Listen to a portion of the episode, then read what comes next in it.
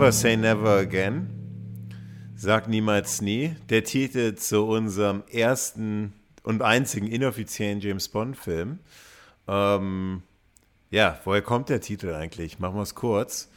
Äh, nach Diamantenfieber, das war der offizielle Sean Connery-Film, der letzte Sean Connery-Film, in einem offiziellen Bond-Film, hat er gesagt, nach Drehschluss, nie wieder James Bond. Und dann hat seine Frau wohl gesagt, never say never again. Sag niemals nie. Und das ist die Idee zum Titel. Und damit begrüße ich Marcel. Bist du da? Guten Tag, hallo, ja, ich ja. bin da. Und du hast den Film tatsächlich noch nie gesehen, richtig? Also außer jetzt zur Vorbereitung. Heute zum ersten Mal, richtig. Also so immer mal wieder so ein paar, paar Ausschnitte, aber so in in gesamte, äh, in, in seiner gesamten Pracht heute zum ersten Mal. okay. Glaubst du, glaubst du, unsere Zuschauer äh, haben den Film äh, auch wahrscheinlich, oder glaubst du, glaub, ich glaube, das wird diesmal so ein Film, wo tatsächlich viele den Film noch nicht gesehen haben. Ja, das kann ich einfach. Ist, ja. ich, kann ich gar nicht so einschätzen. Also, vielleicht kann ich ja mal äh, sagen, warum ich den noch nie gesehen habe. Ähm, tatsächlich einfach nur aus dem Grund, dass es kein offizieller James Bond-Film ist ähm, und ich da so ein bisschen Monk bin. Äh, und so, nein, das, ich gucke nur die offiziellen. Aber, aber ähm, es ist interessant, dass, nee, da hast du schon vollkommen recht, das ist ja eine, ist ja eine Argumentation, aber es ist interessant, das sagen niemals nie, immer auch in ganz vielen offiziellen Bond-Film-Rankings trotzdem mit genannt dabei wird, ne? ist, ja. Ja, weil es ist ja, ja, auch der, der einzigste wirkliche, also James Bond-Film. Also Casino Royale ist ja jetzt kein richtiger James Bond-Film gewesen, der das mit Ernsthaftigkeit versucht hat. Aber sag niemals nie schon. Und es ist einfach der einzigste ähm, bis heute. Und ich mhm. glaube, der wird auch der einzigste wahrscheinlich für lange Zeit bleiben, weil ich glaube, das mit den rechtlichen Grundlagen ist heute noch mal deutlich schwieriger als früher. Und dann steigen wir gleich ein. Nur noch mal ein Hinweis: Unser Gewinnspiel für ein handsigniertes George Lazenby ähm, Autogramm endet heute Abend. Also genau. heute Abend ist der 25. Juli um 0 Uhr quasi, also um 23.59 Uhr und 59 Sekunden, endet unser Gewinnspiel für alle, die quasi jetzt live um 18 Uhr unsere Podcast-Folge direkt hören. Haben jetzt also noch ein paar Stunden Zeit, um mitzumachen. Wie ihr mitmachen könnt, hört ihr in der Folge Gewinnspiel in aller Kürze. Sag mal die, sag mal die, sag mal die einfachste. Ja. Genau, Instagram einfach einen Kommentar unter äh, das Gewinnspielding schreiben oder über, unter irgendwie. Wir nehmen alle Kommentare ab diesem Gewinnspielpost oder äh, eine E-Mail schreiben oder bei Apple Podcast eine Bewertung, wobei da wird es wahrscheinlich knapp werden. Also die einfachste Variante ist einfach bei Instagram einen Kommentar hinterlassen. Super. Dann, äh, dann steigen wir direkt ein jetzt in äh, Never Say Never Again. Interessanter Film für heute. Ähm, vor allem interessant, weil das gab ja im Jahr 1983 äh, dieses James Bond-Duell. Octopussy, also Roger Moore versus Sean Connery. Also ähm, das absolute James Bond-Duell. Und wir erzählen euch auch ganz am Ende dann, wer das Duell gewonnen hat aus finanzieller Sicht. Also wir sprechen jetzt von äh, August 83 ist Octopussy in die Kinos erschienen und im Januar 84 äh, sagt niemals nie mit Sean Connery. Und das war auch ein Grund, wieso Roger Moore tatsächlich nochmal zurückgekommen ist, weil man sagte, ey, wenn jetzt Sean Connery ankündigt, als James Bond zurückzukommen, da können wir jetzt kein, nicht das Risiko einnehmen, eingehen mit einem neuen James Bond-Film, äh, James Bond-Darsteller. Aber dazu müsst ihr unsere Octopussy-Folge nochmal hören. Da ähm, gehen wir ein bisschen mehr ins Detail. Ja, wieso, wieso gab es eigentlich zwei verschiedene James Bond-Filme? Ähm, diesmal, und das ist ein ganz simpler Grund. Ähm, es handelt sich bei Sag Niemals Nie um ein Remake von Thunderball, Feuerball. Ähm, und zwar gab es, gibt es, gab es oder gibt es immer noch natürlich Eon Productions, das ist die offizielle Produktionsfirma, die die Rechte für die James Bond-Reihe innehat. Es gibt aber eine Ausnahme und zwar hat Ian Fleming kurz vor seinem Tod ein Drehbuch geschrieben also er hat ja, Dr. No hat er noch mitbekommen und da war schon klar, ne, das wird eine Reihe. Und dann hat äh, Kevin McLaury sich mit, äh, Sean, äh, mit, mit Ian Fleming zusammengesetzt und das Drehbuch zusammengeschrieben zu Feuerball. Und ja, seitdem gibt es eben immer diese ganzen, oder gab es immer diese, diese rechtlichen Auseinandersetzungen.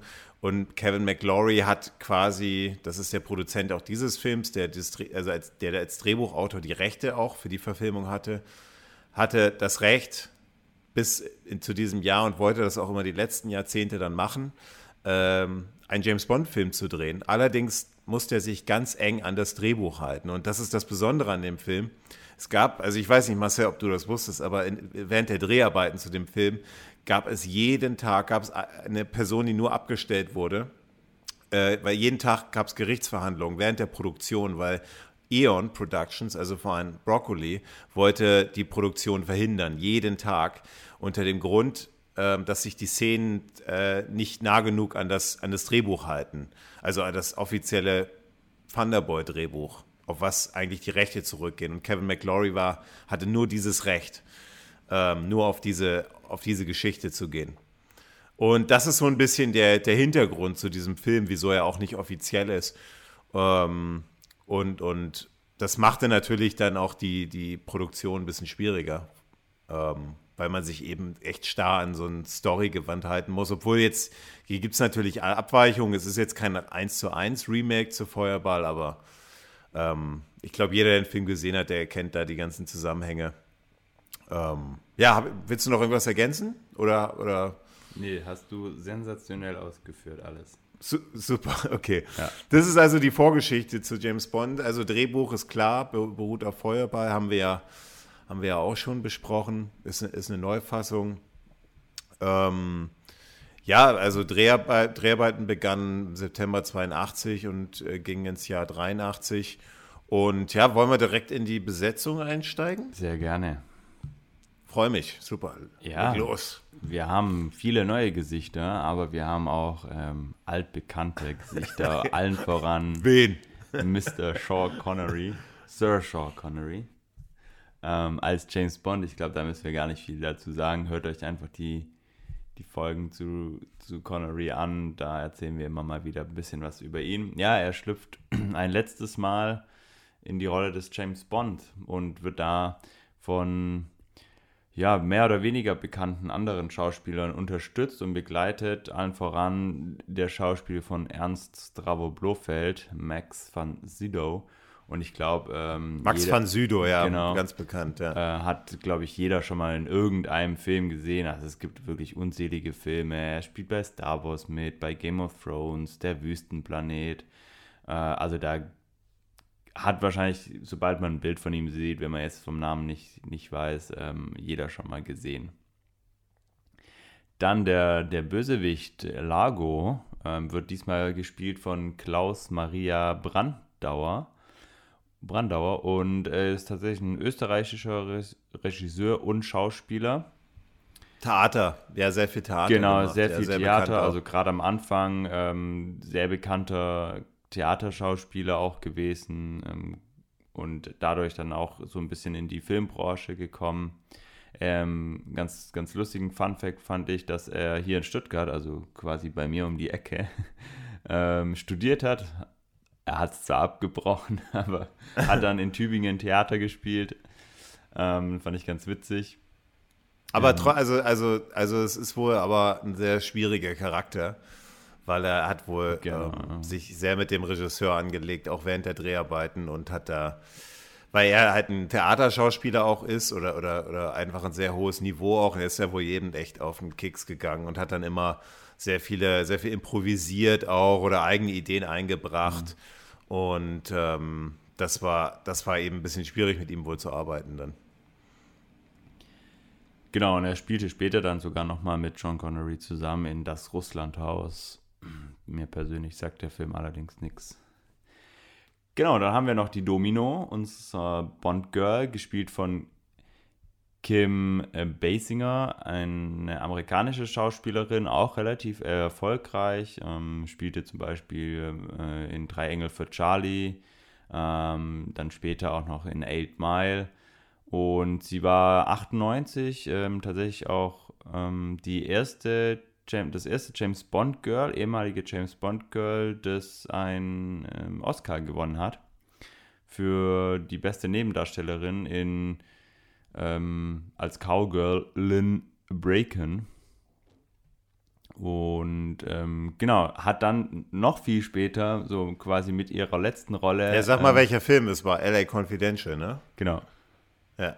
Ähm, und hat dann, genau, als letzte Rolle in Fifty Shades of Grey mitgespielt und dafür erhielt sie die Goldene okay. Himbeere als schlechteste Nebendarstellerin. Also sie hat den Oscar in beste Nebendarstellerin und die Goldene Himbeere als schlechteste Nebendarstellerin. Ich glaube, dann kannst du deine naja. Karriere dann auch. Aber, aber auf, jeden Fall, auf jeden Fall deutlich mehr erreicht als die anderen James Bond Girls. Ja, auf jeden Fall. Also sie, sie, zählte so in den, in den also so 90ern, 2000ern, Anfang 2000ern zu den bestbezahltesten Hollywood-Stars tatsächlich, mhm. ja.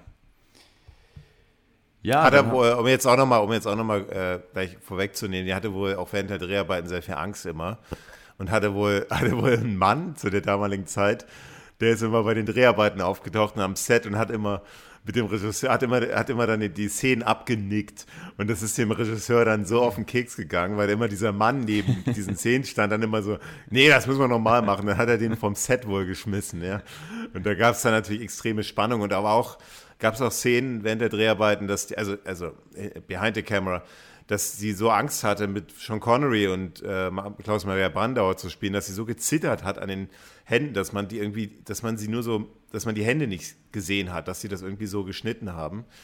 Ähm, und dann ist sie auch mal in Tränen ausgebrochen, rausgerannt, musste Sean Connery sie äh, wieder, wieder ähm, aufmuntern und so. Also, also da ist auch deutlich, da kommen wir gleich nochmal zu diesen schwierigen Dreharbeiten, aber, aber da hat sie auch eine Rolle gespielt. Ja, war ja, war, war einiges los am Set. Merkt man im Film auch überhaupt nicht okay. Psst, noch nicht. Spoiler. Ja, wir machen weiter. Ähm, wir haben ja noch ein zweites Bond-Girl, ähm, das böse Bond-Girl quasi, die Fatima Blush, äh, gespielt von Barbara Carrera.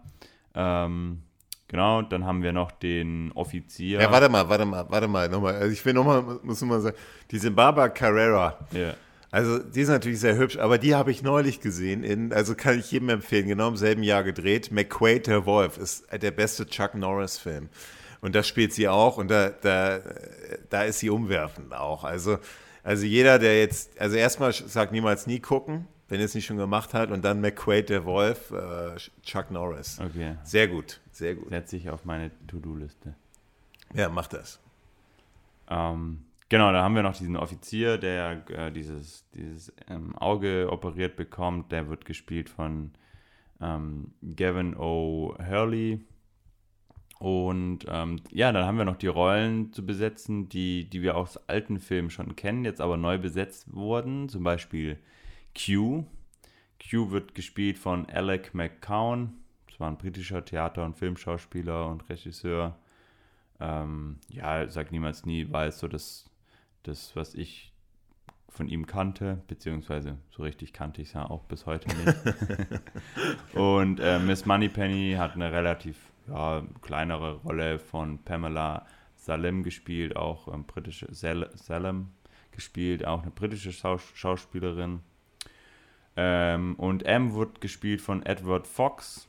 Und ähm, den kennen wir vielleicht aus Mit Schirm, Charme und Melonen, wo ja schon einige andere James Bond-Darsteller ähm, mitwirken durften. Es ist, halt, es ist halt ein englisches Kulturgut und daher. Genau. Und noch ein Film, den äh, erwähne ich aber erst später. Und dann haben wir noch Felix Leiter, Bernie Casey, äh, Case, Casey, Casey wird ähm, spielt ihn, ähm, der war früher Footballer bei den LA Rams. Ähm, ich als Football-Fan ähm, fand es ganz, ganz witzig.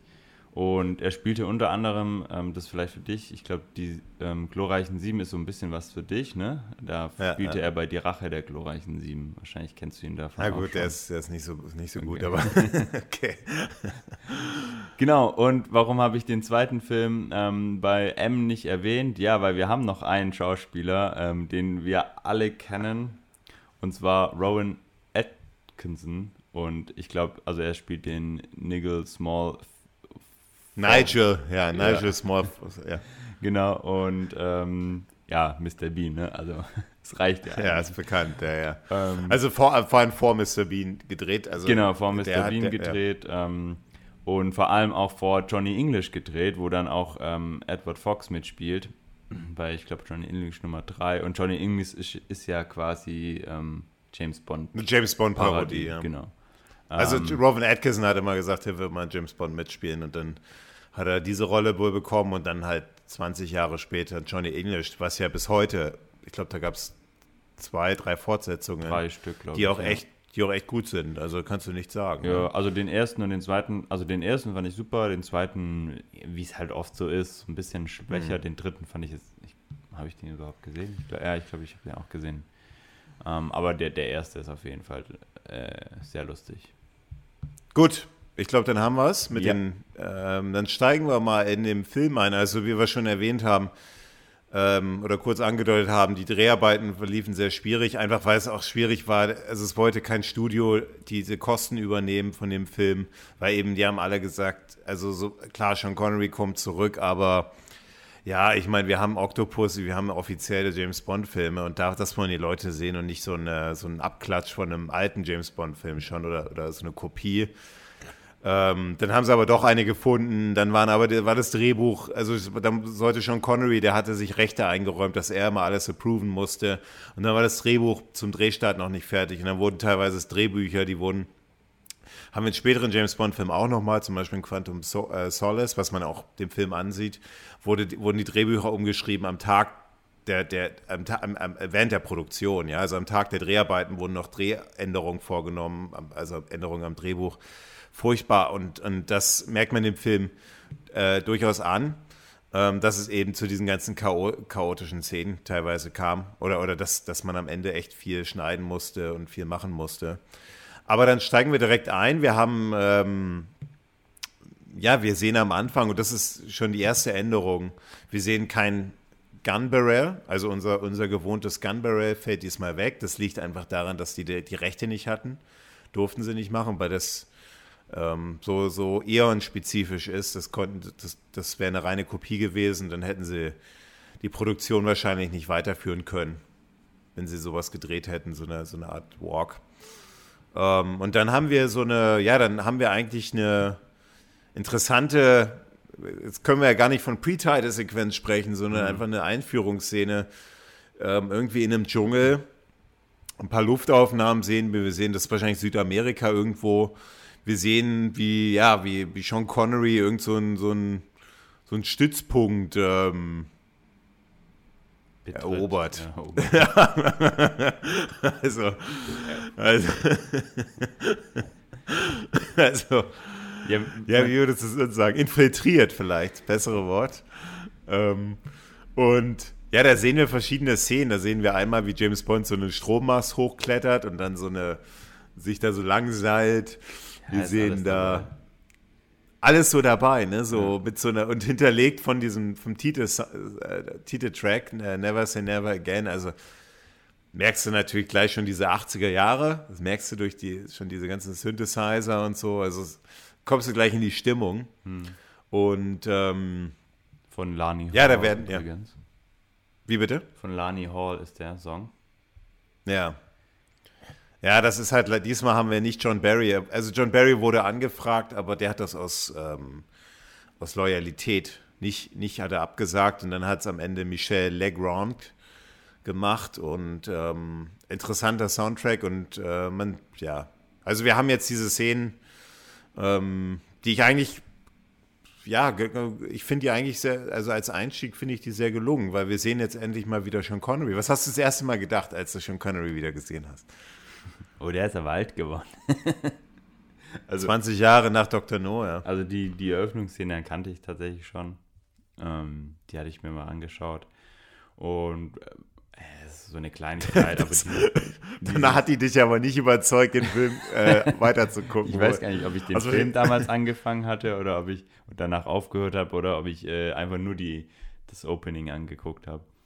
Ähm, also was ich so eine Kleinigkeit, was ich cool fand, ist dieses, das ist ja auch auf dem Filmplakat, glaube ich, oder auf der CD oder so, äh, überall dieses 007 am Anfang, ne? wo, wo dann so in dieses, also da steht ja am Anfang auf dem Ja, so eine Schablone, drauf, so eine Art, 007, ja. also ganz, ganz, ganz viel und dann die Kamera zoomt dann so ein bisschen rein, man sieht unten drunter schon so die, diesen Wald, wo James Bond ähm, so ein bisschen joggt. Da fand ich ein bisschen, okay, der, der hätte ruhig auch ein bisschen schnell, schneller rennen können.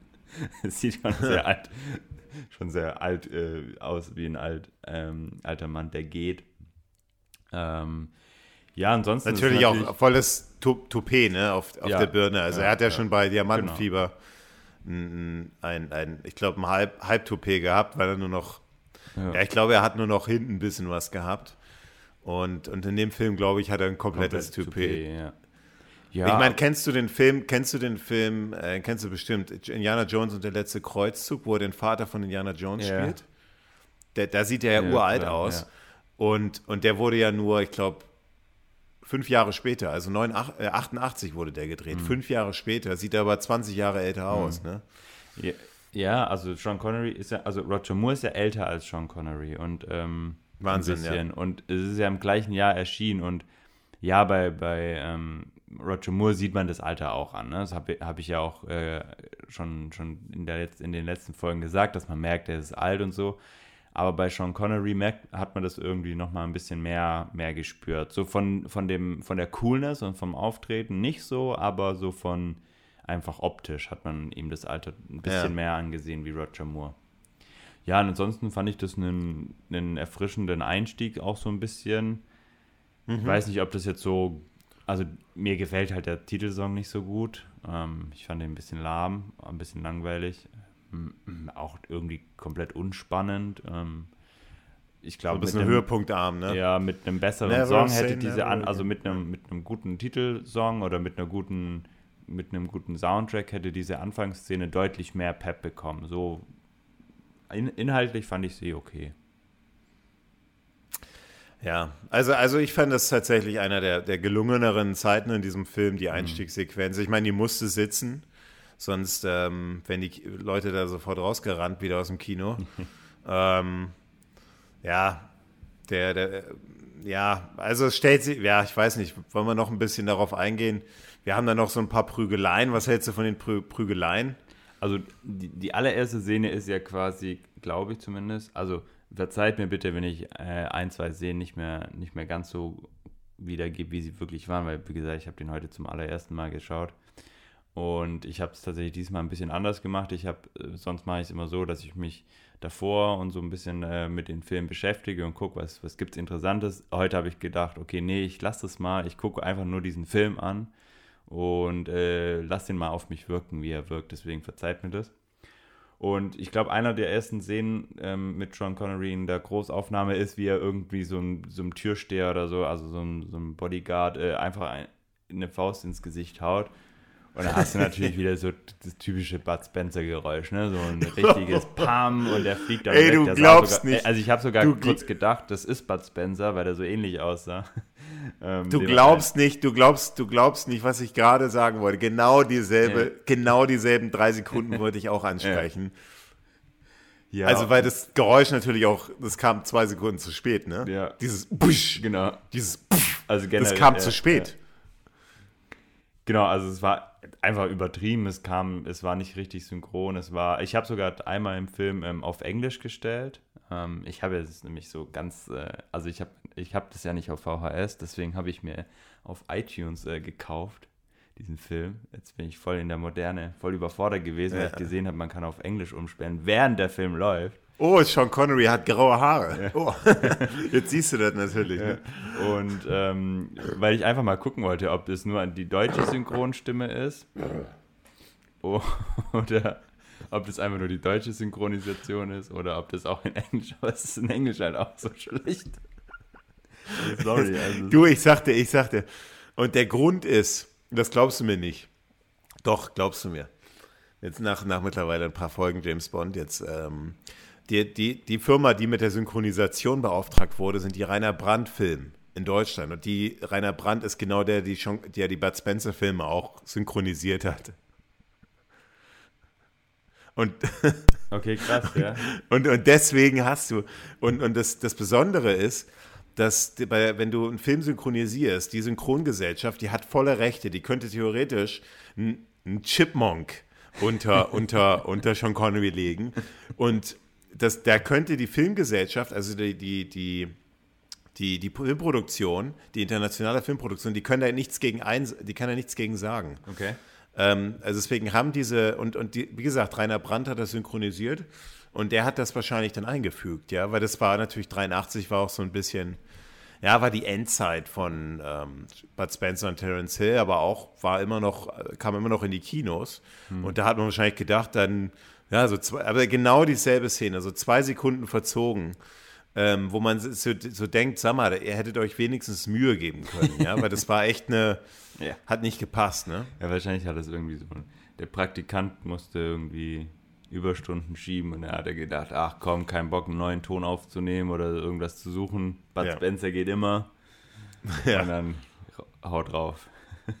Wortwörtlich. Gut, und dann ja, wird James Bond tatsächlich erstochen, also so in den Rücken und ähm, es stellt sich raus, das war nur so eine, so eine Übung, mhm. ein, also ein Übungsparcours für, für Sean Connery. Ähm, und dann haben wir den, den neuen M, der ihm quasi sagt, er würde ungesund. Also da spielt man natürlich auch ein bisschen aufs Alter von Sean Connery ja. an. Er sagt, der James Bond ist nicht mehr der Alte, also du bist nicht mehr der Alte, du lebst ungesund, du musst in die Kur gehen, ja, oder musst dich ein bisschen erholen, lass ja, mal Alkohol weg. Genau, Alkohol weg, die ganzen Essensachen musst du umstellen. Ja. Sean Connery sagt dann natürlich, ja, aber das ist ja nur eine Übung gewesen. Und äh, im, im, im, Field ist er ein bisschen, da ist da er ein bisschen besser wegen dem Adrenalin. Aber dieser M war schon ein bisschen Panne, oder? Ja, also ich fand so. den auch echt ganz schlimm. Also der war so, ich weiß gar nicht, wie man das, wie man das sagen kann. Der Blass. war, also, ja, das ist schauspielerisch äh, irgendwie komisch, auch so von seinem, wie er mit, also es ging ja eigentlich die ganze, wenn er mit Bond geredet hat, ging es ja eigentlich immer nur um dem seine Fitness, was ich finde, ähm, hat dem Film auch überhaupt nicht gut getan, die ganze Zeit auf Connerys Fitness rumzureiten.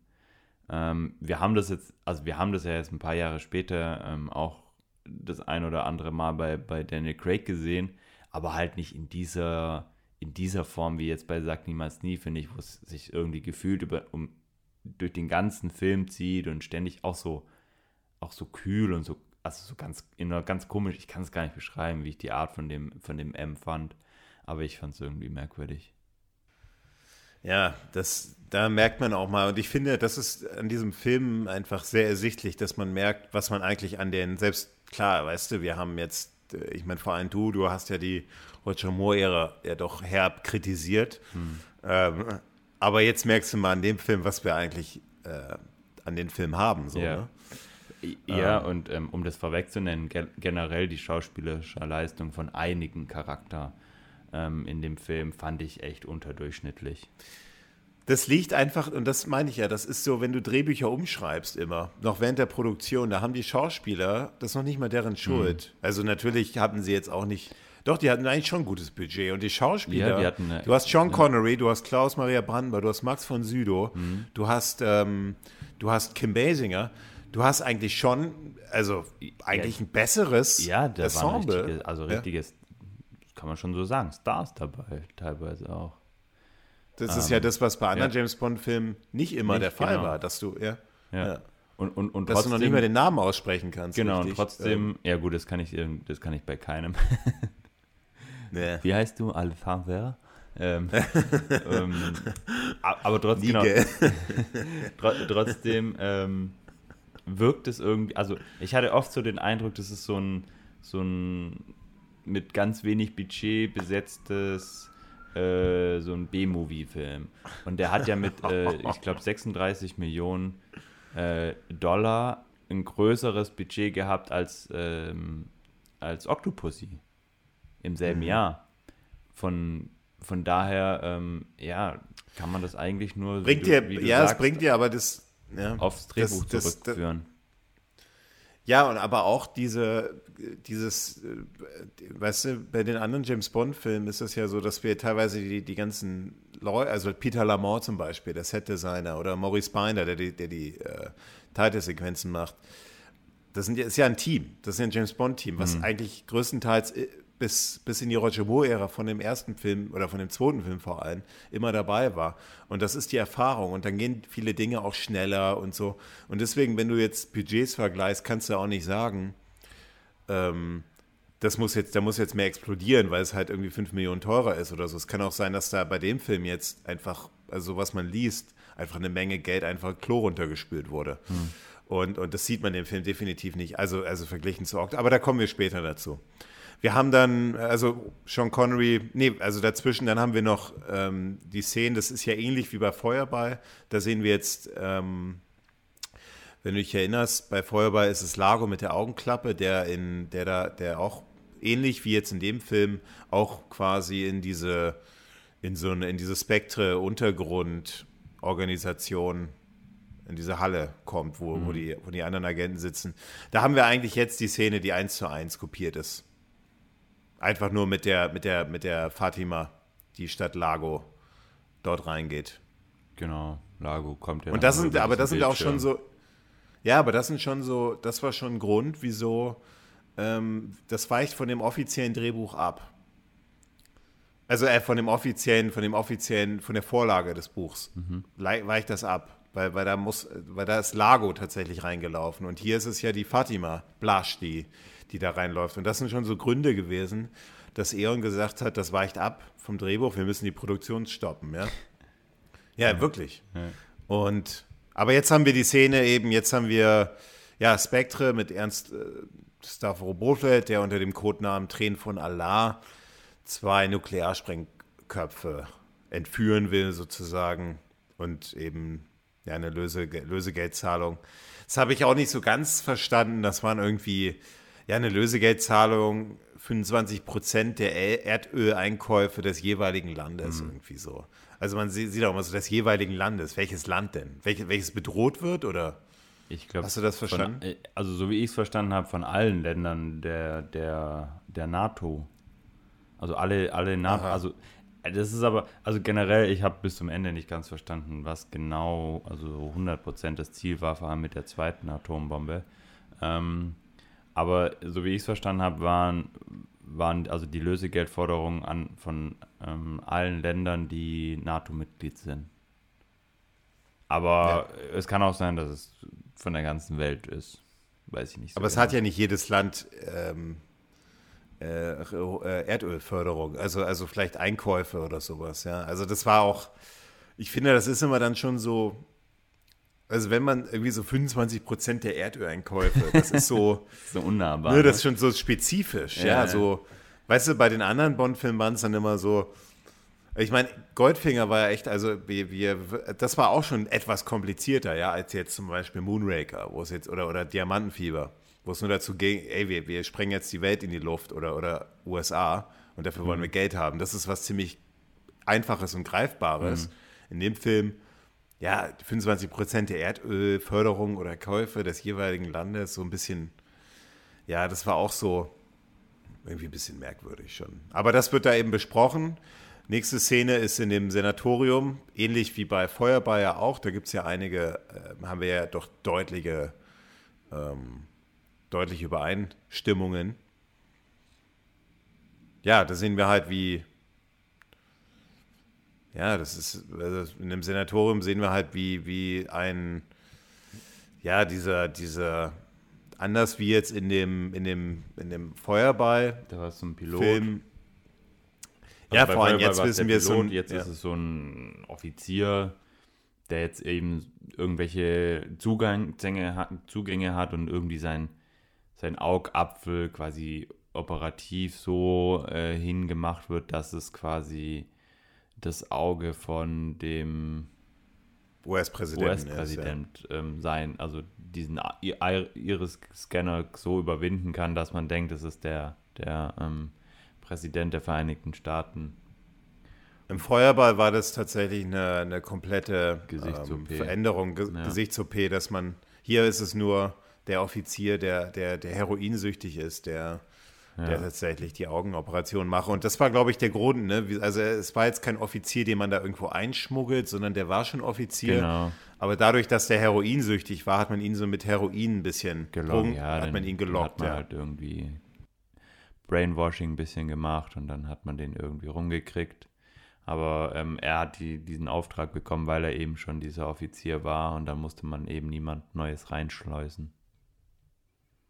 Ja, wir haben dann so Szenen, die sich sehr an Feuer, sehr an Feuerwehr erinnern, wie James Bond da mit den ganzen Krankenschwestern da rumshakert, auch mit, mit, mit äh, einigen da schläft. In Feuerball war das ja ähnlich. Eigentlich mhm. ja, sehr, sehr, also da haben wir echt extreme Übereinkünfte, wo man sich schon auch fragt, so, ja, also wieso müssen wir, wir sehen eigentlich genau dasselbe, was wir in Feuerball gesehen haben. In gut sehen wir jetzt, obwohl du hast ja den Feuerball nicht so gut bewertet. Aber ähm, ja, aber trotzdem, das, das hatte jetzt, also heute bei dem Film sagt niemand nie, hatte dieses, also dieses, ähm, diese Unterhaltungen mit den, mit den Mädels ähm, oder mit den, mit den, mit den Frauen und mit den ähm, ähm, Krankenschwestern, jetzt habe ich das Wort, ähm, das, das war alles so irgendwie so gekünstelt, so auf, auf, also so ich, so unreal, so, so übertrieben, so ein bisschen abstoßend auch, so einfach so ein bisschen, hä? So, also merkwürdig fand ich das immer. Also den ganzen Film über. Hm. Ja, also, also dann kommt es auch, also, also James Bond, der stellt dann eben diese, also diese Fatima, die eben, die ist die Krankenschwester von dem, von diesem Offizier, von dem wir sprechen. Und dieser Offizier ist halt heroinsüchtig und sie, und dann gibt es irgendwie so eine kleine, so eine, so, so eine obskure Prügelei zwischen ihr ja, und diesem so. Offizier. so, ja, so, so, gegenüber ja. von James Bond, also genau. James Bond ist gerade im Bett mit einer Krankenschwester und, und gegenüber von denen kommt es eben, oder neben, gegenüber kommt es eben zu dieser also James Bond wird wach, weil es ja eben zu die, dieser Prügelei kommt. Ja. Also anders Prügelei zwischen der Fatima und dem Offizier. Ja, und also die, die ist ja so schlecht gedreht, also so schlecht gemacht, weil man sieht ja richtig, wie ähm, teilweise die, die äh, Hände fünf Meter neben dem Körper ähm, geschwungen werden und dass jemand schon abspringt, bevor überhaupt der Schlag aus. Also das man sieht es ja durch dieses Fenster und irgendwann wird zum Glück der Rollladen runtergezogen, damit man es nicht weiter angucken muss, was die, da, was die da machen. Ja, aber jetzt bin ich mal gespannt, weil wir haben ja, also James Bond wird auch von ihr identifiziert. Sie weiß sofort, wer er ist. Mhm. Warum eigentlich? Weil Spectre einfach ja, James Bond kennt. Weil Spectre ne? ja. James Bond kennt, ja. ja. Der Geheim, der, der, der, der Geheimnis oder der, der, der bekannteste Geheim, Geheimagent der Welt. Der Welt ja. Ja, und dann wird, wird, James Bond eben identifiziert und dann wird einer, das ist, was ist das eigentlich? Einer, der sich da so, so, so ein großer, so, so ein Bulle, der sich da so einschmuggelt in, diese, in das Senatorium, wird dann auf James Bond, der gerade Gewichte hebt, ähm, wird auf ihn ange, angelassen und dann gibt es eine Prügelei über drei, vier Minuten, wo übrigens Steven Seagal, kennst du den? Das ist so der, so aus den 80er, 90er, so ein Action, so wie Jean-Claude Van Damme, so ein Action-Darsteller. Nee äh, Boff the Law zum Beispiel ist, oder Alarmstufe Rot 2 oder sowas. Also da gibt es so einige bekannte Filme von ihm. Der war wohl der, der, der Stunt-Koordinator oder der, der, der ja Stunt-Koordinator von Sean Connery. Mhm. Ähm, ja, dann haben wir eigentlich eine Prügelei in diesem Senatorium zwischen, also in, in, in Fitnesshallen, in irgendwelchen Laboren, zwischen, die, zwischen Sean Connery und diesem ja, diesem, diesem Handlanger, Handlanger. Der, der, und da werden Schränke umgeschmissen, James Bond fliegt drei Meter weiter. Ja, ja so ein bisschen. Also, also so ein ich typischer finde, Handlanger, ja. ne? Also wieder mit äh, ja. Bond äh, haut ihm äh, in den Magen oder so und der spürt es nicht mal. Ähm, aber ich, danach kommt er ja eigentlich, also der hat ja eine also Mini-Rolle. Ähm, den Kampf an sich fand ich ganz okay. Klar, die, die Toneffekte sind wieder ein bisschen übertrieben. Und das Ende von dem Kampf, da dachte ich mich so, echt jetzt, also wirklich. Ähm, also, also erst nochmal, also, also du kommst, du, das, du meinst das Urin jetzt von James Bond. Ja. Also, also er wird quasi so außer Schach gesetzt, indem James Bond ihm eine ähm, Flüssigkeit aus dem Labor ins Gesicht schüttet und dann stellt sich heraus, dass das Urin von James Bond. Ja, also der ist ja dann quasi, ich weiß nicht, ob der tot ist oder ob, äh, ob der bewusstlos ist oder was, aber er, er bricht ja, ja zusammen und es ist ja wie, als würde das irgendwie ihm irgendwas wegätzen oder so. und dann, also diesen Gag fand ich einfach nur echt bescheuert. Also, also generell in dieser diese das macht auch einfach keinen Sinn. Ja, ja, ja, ja, das ist vielleicht ganz witzig gemeint, aber ich finde generell, also ist dir das auch aufgefallen, dieses Senatorium, wie ranzig das ist, oder war? so, also diese, diese Decken, die, die, die bröseln ab, also Echt? der, der Lack bröselt ab die Fugen alle nicht mehr so ganz äh, stimmig und auch diese, das zieht sich ja über den kompletten Film hinweg. Diese Farb, also du vor allem yeah. als Kamera, diese mhm. Farbgebung so mhm. unglaublich trist, trist ja, also sehr, unglaublich sehr trist. Also es gibt so, ein viele Aufnahmen, ähm, ja? wo es besser ist, aber ähm, äh, zum Beispiel gegen Ende ist er ja im Casino und das ist, ich glaube, da oh. er, erkennt man es ganz gut. Es ist wie so ein Grauschleier der über dem Bild nee, noch liegt. Ein, Weich, ein Weichzeichner ja. einfach. Der, der, ja. der, das, das, haben relativ, das, also ich habe ja äh, beim Fernsehen mal gearbeitet, das haben wir immer gemacht beim, bei dem Früh-TV, damit man eben nicht jede Falte sieht. Mhm. Dann nimmt man so einen Weich, so ein Weichzeichner, der macht das ganze Bild ein bisschen, die Konturen, die macht ja. der, weicht er ein bisschen ja, auf. Aber man, also, Und das sieht man, genau, das man, sieht man, man im kompletten Film. Halt ne? auf 100 stellen oder halt auf 5. Ja, genau. ähm, ja, in dem Film ist das komplett. Ne? Das genau, ist so ja. echt in fast jeder Szene. Ja, vielleicht, weil John Connery sonst noch älter ausgesehen hätte. Ja, aber, aber, aber das sieht manchmal, du siehst diesen Schleier um diese Konturen herum. Mm. Und Gerade das bei sieht einfach. sieht man sehr deutlich. Ja, das, das kann man auch nicht sagen, dass das in den 80ern angesagt war, weil mhm. ich, ich kenne es jetzt noch nicht.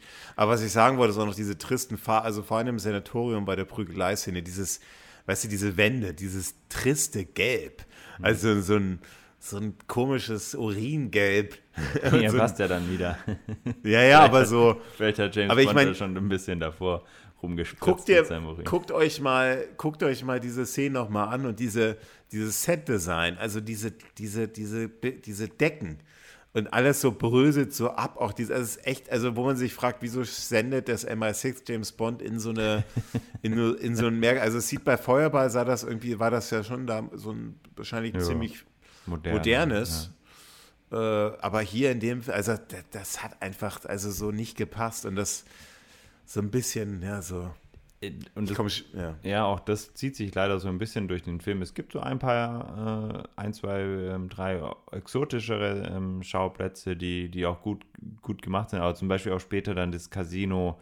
Auch, also da sieht man so einen riesigen Casinosaal und du denkst dir nur so, wow, das sieht aus, als wäre das irgendwie so das Casino für Arme, irgendwie so, so ganz schäbig und so ganz düster und kaum Licht und dann gehen die auch noch in so eine Spielhalle, wo nur so Automaten rumstehen und du denkst ja so, Kommen wir gleich dazu, ja. Genau, und also ja. Set-Design einfach, einfach, ein bisschen. Ja, ja. ja, es wirkt so angestaubt einfach komplett. Und also Set-Design ist ja in der Kombination auch mit, den, mit dem der Location Scouting ähm, Set-Design ist ja nicht nur Räume, sondern auch natürlich, ne, welche, welche, welche Locations, welche, genau. Ja. So alles, alles zusammen und das ist, äh, ja, da wünscht man sich einen Peter Lamont zurück, ja, der, wirklich geile bei den anderen offiziellen James Bond echt, also wahnsinnig beeindruckende Bauten gefunden hat und so, aber wahrscheinlich hatte man hier nicht das Geld, so. Und jetzt kommen wir eigentlich zu dem Key, zu der Key-Szenen in dem Film, ähm, also im Feuerball, im Originalen hatten wir, oder in dem von 64 hatten wir eben diesen, diesen, diesen Piloten, der die, die, die Maschine entführt und dann auf dem Wasser landet. Ja. Also die, die mit den, mit den, ähm, mit den Atomkörpern äh, ja. beladen. Hier haben wir jetzt diesen heroinsüchtigen Offizier, der sich als Präsident ähm, in diesem NATO-Hauptquartier oder was das ist, NATO-Stützpunkt, da, ähm, der sich da legitimiert als Präsident über dieses, über dieses operierte Auge und dann ein, ein Marsflugkörper eben austauscht mit einem Atomflugkörper, also mit so einem, ja. Und dann schießt er das irgendwie ab.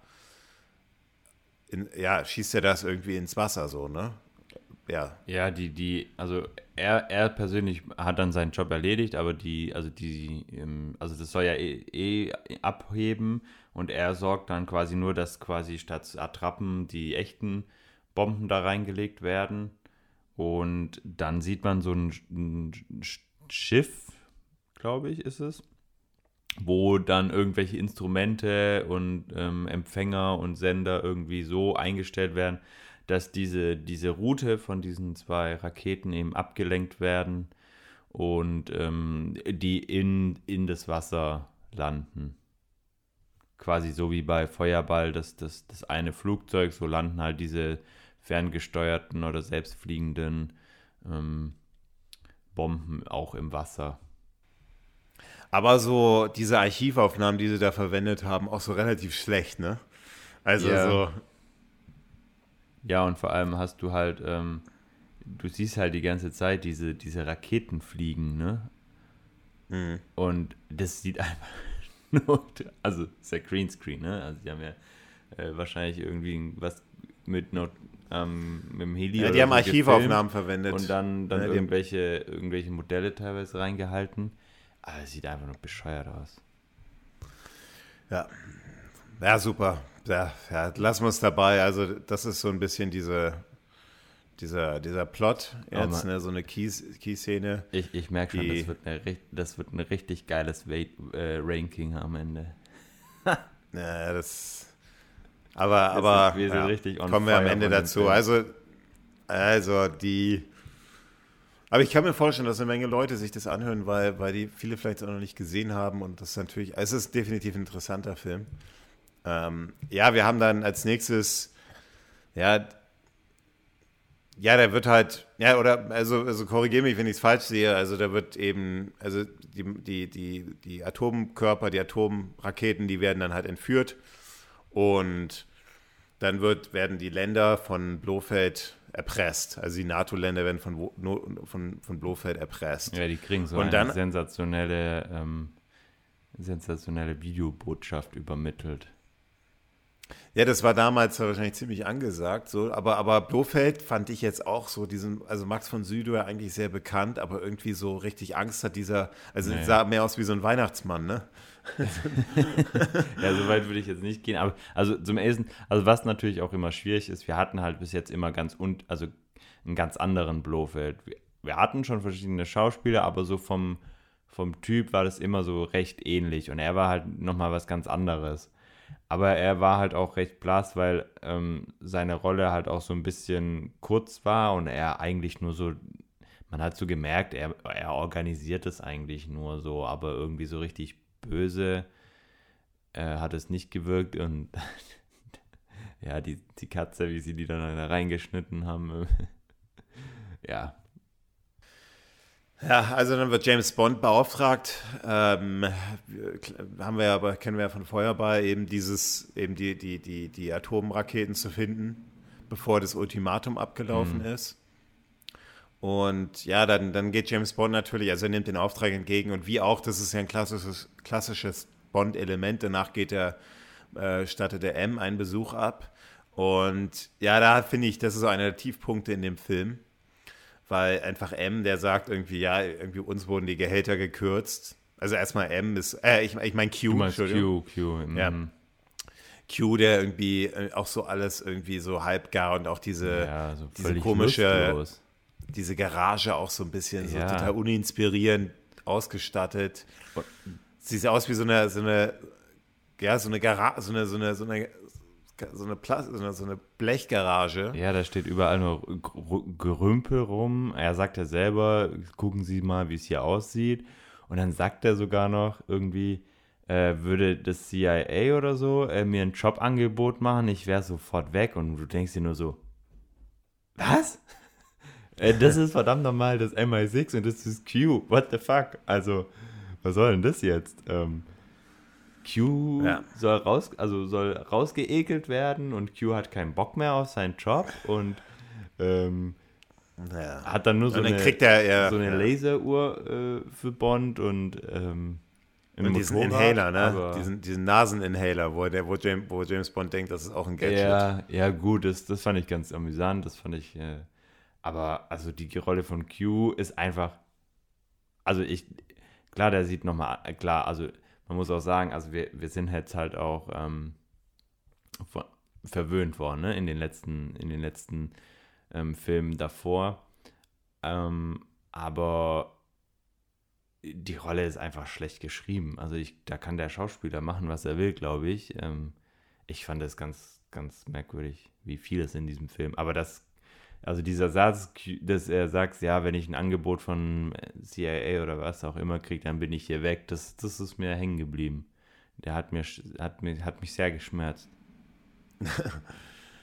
so, dann landet James Bond in Nassau. Und wieso in Nassau? Weil, weil das Boot dort von, von Lago ist, ne? Aber welche Verbindung, das habe ich nicht ganz verstanden, welche Verbindung hat jetzt nochmal Lago mit, oder wieso wissen Sie, dass Lago hinter, hinter dem steckt?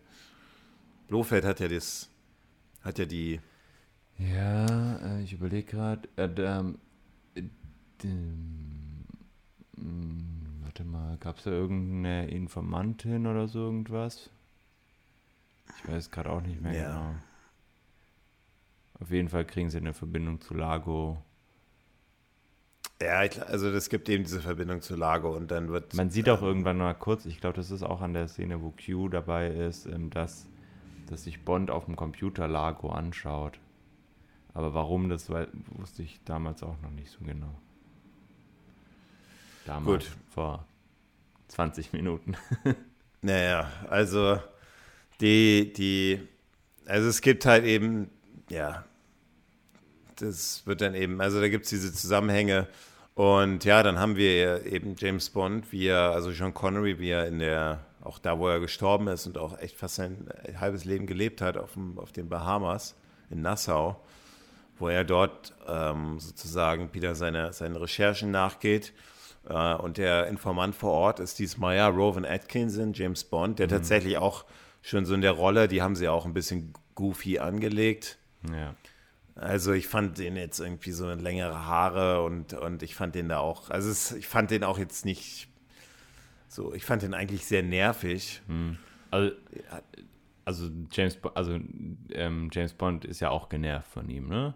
Und ich glaube, wenn du das jetzt in der jetzigen Zeit anguckst, wo du weißt, wer, wer er ist, also Mr. Bean, dann denkst du dir so, ja, ja, klar, also die Rolle ist halt so wie, wie, wie Mr. Bean, also nicht wie Mr. Bean, aber schon so ein bisschen ne, in dem Stil, in dem Style ähm, gehalten. Aber damals kannte man das ja noch nicht. Also damals äh, ähm, war ja Atkinson noch nicht bis, also kaum bis gar ja, nicht. Ja, der hat damals halt, ja, der hat damals halt noch so, also der war schon da einigermaßen bekannt. Also wer, wer so interessiert, also Mr. Bean ist ja auf der ganzen Welt bekannt, aber davor, der hat schon sehr viele Jahre hat er in Theatern gespielt und war schon sehr bekannt. Genau, also aber der, jetzt nicht der, als, als, ähm, als Filmschauspieler so, meine nee, ich. Also nee, so nee. In, in, in so einer, Gro in Anführungszeichen, großen ähm, ähm, Hollywood-Produktion war er ja jetzt nicht so wirklich ähm, einen nee ein gehandelter Namen, wie er, wie er es dann später wurde, nachdem er Mr. Bean gespielt hat. Wobei er jetzt auch nicht wirklich viel ähm, außer Mr. Bean im, in, in Hollywood-Filmen gespielt hat. Aber deswegen meine ich, damals äh, hat man ihn ja nicht mit Mr. Bean in Verbindung gebracht und deswegen hat damals die Rolle wahrscheinlich nochmal ganz anders auf einen gewirkt, wie wenn man es jetzt so in der Retroperspektive anschaut und weiß, hä, da kommt Mr. Bean, dann passt es halt irgendwie. Ja, schon. Aber naja, also diese, also in diesen, in Nassau gibt es dann eben verschiedene Attentate auf James Bond. Das ist einmal ähm, eben das erste ist, wo er mit, mit Fatima oder wo, wo, wo er mit ähm, er lernt ja eben Fatima kennen ähm, und geht mit ihr dann oder sie lädt ihn dann ein auf so eine kleine Tauch, auf, äh, auf so eine kleine, äh, so einen Tauchgang genau. in, zu so einem Wrack und sie unbemerkterweise legt ihm so ein, so ein Tracking-Device auf, auf, seine, auf sein, sein Tauchgier. Hm. Und dann, das ist auch so ein bisschen merkwürdig. dann dann gibt es so Haie, die irgendwie auch ein Tracking-Device haben und die, die James Bond hinterher. Ja, ja, genau. Aber ich fand, also was ich gut fand, bei diesen Szenen, dass, also die Haie sahen einfach unglaublich echt aus. Das müssen teilweise auch echte Haie gewesen sein. Hm. Das, also man hat, ich habe gelesen, dass das, das ein Mix war aus, aus, äh, aus, aus so, so, so Fake-Haien und richtigen Haien. Okay. Ähm, und das vor allem der, der, deswegen sieht man auch manchmal wieder ziemlich deutlich, dass Sean Connery nicht derjenige ist, der mit den Haien taucht. Klar, aber das wohl, man hat Stuntmans gesucht, die das eben können. Und dann hat man eben Stuntmans gesucht, die auch so ähnlich wie Sean Connery aussahen. Das Problem ist nur, man hat da Fotos von dem Sean Connery aus Dr. No vorgelegt. Und deswegen ist diese Ähnlichkeit so schwierig da. Und das ist vielleicht der Grund auch, wieso, Ich meine, wir haben uns ja des Öfteren schon lustig gemacht über diese schlechten, diese Stuntmänner, mhm. die einfach, die man auch noch so ausleuchtet in mhm. einigen Szenen und dann so drei Sekunden stehen lässt und man einfach ganz klar sieht, das ist nicht schon Connery. Mhm. Ja, ja, also, also, ja, was also witziger ja. Fun Fact noch zu, zu generell zu Stuntmans äh, ist, dass äh, Rocky Taylor sowohl bei Sag niemals nie als auch bei Octopussy äh, ein Stuntman war. Ah. Ich kann jetzt nicht genau sagen, was er ähm, bei Octopussy gemacht hat, aber bei ähm, Sag niemals nie ist er relativ am Ende des Films zu sehen wo er, ähm, es ist der Typ, der von einer Kugel getroffen wird und dann von diesem Felsen äh, stürzt, also an, in, diese, in dieser Halle unten. Gut, also mit den Haien, das ist er. Ja, mit den Haien, da haben wir jetzt erstmal, also das Tracking der Weiß ist ein bisschen ominös. Ansonsten die Tauchszenen fand ich jetzt eigentlich ganz, ganz gelungen, ja, weil es einfach, die Haie sahen einfach, ich meine, verglichen zu, man hat bei, bei Feuerball natürlich gesehen, dass Sean Connery hinter einer Plexiglasscheibe war. Ähm, Aber fandest du die generell die Unterwasseraufnahmen jetzt bei Sag niemals nie auf dem gleichen Level wie bei Feuerball, also so rein optisch jetzt auch? Ich habe mir so überlegt, ich meine, 20 Jahre später kann man schon ein bisschen mehr. Na, ne? ähm, also ich fand, es war ein riesen Kritikpunkt bei Feuerball, waren ja die, die Tauchszenen, die ein bisschen langweilig, also langatmig ja. waren. Natürlich bist du doch limitiert als Filmemacher, aber ich fand die jetzt hier eigentlich, also ich fand die einfach, waren jetzt nicht schlechter, aber auch jetzt auch nicht deutlich interessanter. Okay, und, und so von, vom optischen her? Weil da war ja Feuerball wirklich sensationell. Also ich fand das. Ich fand es jetzt nicht, ich fand das jetzt, also ich merke schon, du fandest es bei Feuerball deutlich interessanter. Ja, ich, also was, ich, was mir halt aufgefallen ist, dass bei Feuerball viel mehr Farben bracht und so. Also dieses, diese Unterwasserwelten wurden in Feuerbach einfach ähm, viel besser dargestellt. Vielleicht hat man auch gedacht, das muss man jetzt nicht mehr, weil wir hatten es ja schon bei Feuerball, aber dann hätte man auch andere Szenen weglassen können. Und das ist bei dem, wie, wie wir vorhin auch schon gesagt haben, alles ein bisschen trister gewesen. So diese Fische, die haben nicht so ja. geleuchtet wie bei Feuerball und also die Farben waren einfach nicht so kräftig und es hat einfach nicht so, es war einfach nicht so dieses, boah, was für eine geile Unterwasserwelt ist das denn? Ähm, sondern es war alles so ein bisschen eintönig. Was mir gefallen hat, war zum Beispiel am Ende, wo die dann im relativ dunklen schwimmen, also wo es relativ dunkel ist, wo die die Taschenlampen dann verlieren, ganz am Ende ähm, weil ich so dieses Silhouettenhafte ganz, ganz gut fand. Aber ansonsten fand ich die ein bisschen trist. Also jetzt rein optisch. Ja. Also ich meine, da kannst du zumindest im Film sagen, dass er sich selbst treu geblieben ist. Ne? Ja. Also, stimmt, von also Anfang bis haben die, haben sie den, den Stil beibehalten. Ja. Das, das zweite Attentat ist eine, ein Attentat, wo James Bond natürlich wieder eine, äh, gerade im Bett ist, mit einer, mit einer, ja, irgendeiner Fischerin. Hm. Und, und dann Die quasi sein, hat. ja, dann sein, sein, sein Hotelzimmer dann da äh, explodiert von der Bombe, die der, die, die Fatima gelegt hat. Ja, das waren so die zwei, zwei Versuche, Bond zu liquidieren. Genau, und das ist immer Fatimas um, Rolle also Aufgabe, Fatima hat quasi dreimal insgesamt in dem Film ähm, die Aufgabe, Bond zu liquidieren. Und ähm, ich fand die Rolle von Fatima gar nicht so schlecht. Ich fand, die hatte sowas Verrücktes. Ne? Also sowas äh, Gestörtes teilweise.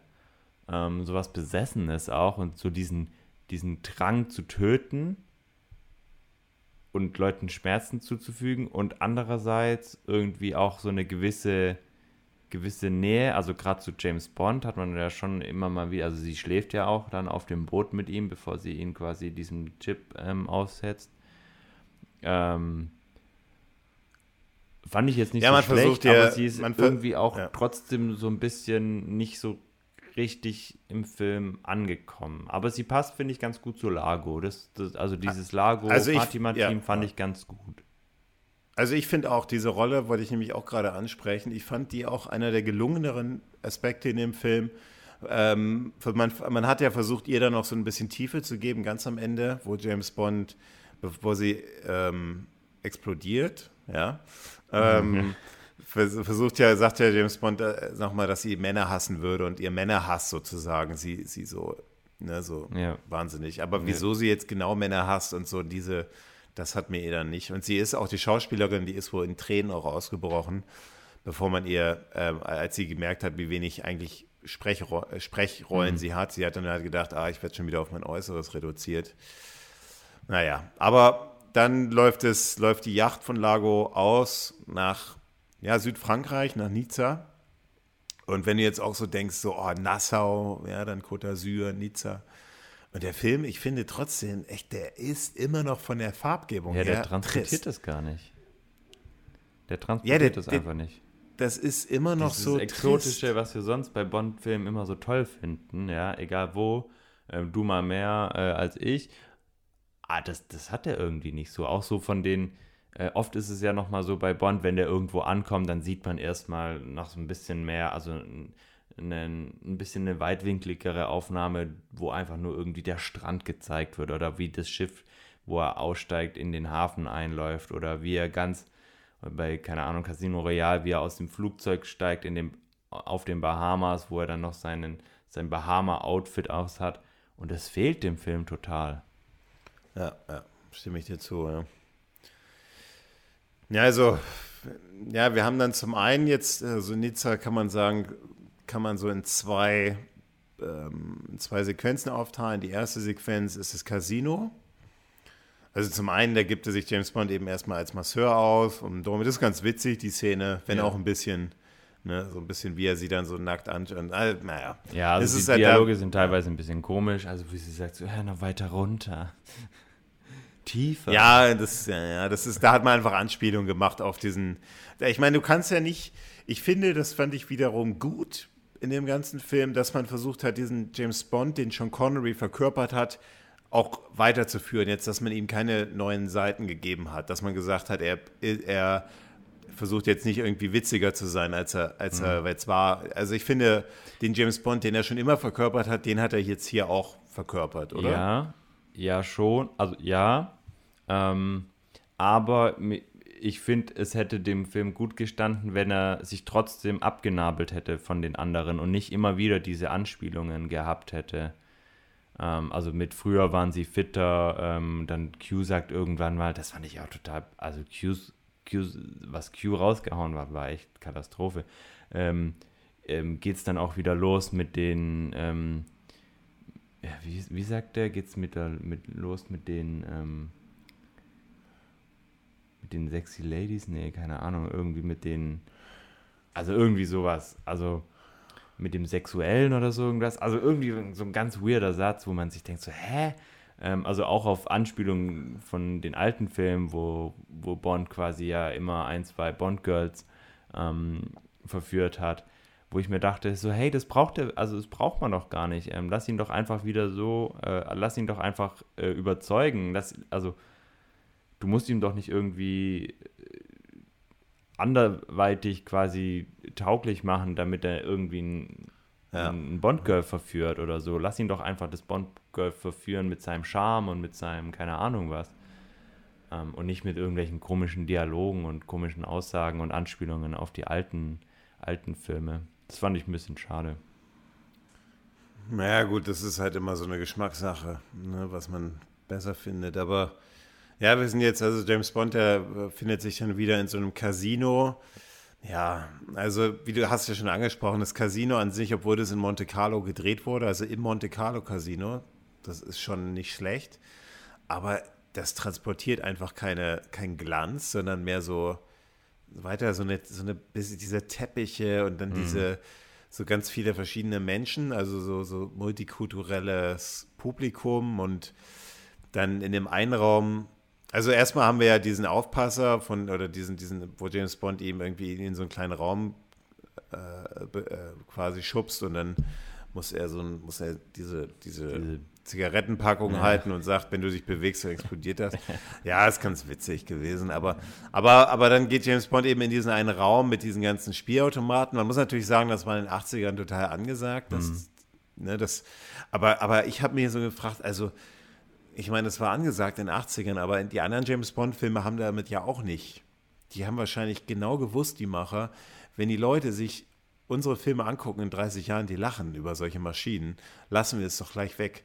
Ich glaube, das ist der Grund, wieso man sich also, nicht für so komische, so eine, so eine Atari-Spielautomaten. So genau, also ich finde die, die, ähm, also ich, ich fand das jetzt nicht mega dramatisch, aber es hat halt nicht zu diesem Glanz gepasst, ne? Also zu diesem, was wir sonst gesehen haben, zu diesem James Bond-Glanz und Glamour. Ähm, also es gibt, keine Ahnung, wenn ich jetzt zum Beispiel an Stranger Things, da, die gehen ja auch ständig in diese Spielhallen. Ja, aber das ist halt auch cool und ähm, ich würde auch in so eine Spielhalle gehen. Aber ähm, in, dieser, in, die, in, die, in, in dieser Kombination mit so einem Casino, das irgendwie so falsch ausgeleuchtet und gefilmt worden ist, dass es einfach ein bisschen schäbig wirkt, in eine Spielhalle zu gehen, wo irgendwie die, die Leute mit ihren Klamotten total fehl am Platz wirken, weil sie so schick angezogen sind, aber das irgendwie zu der Ausleuchtung und zu der Location einfach nicht gepasst hat.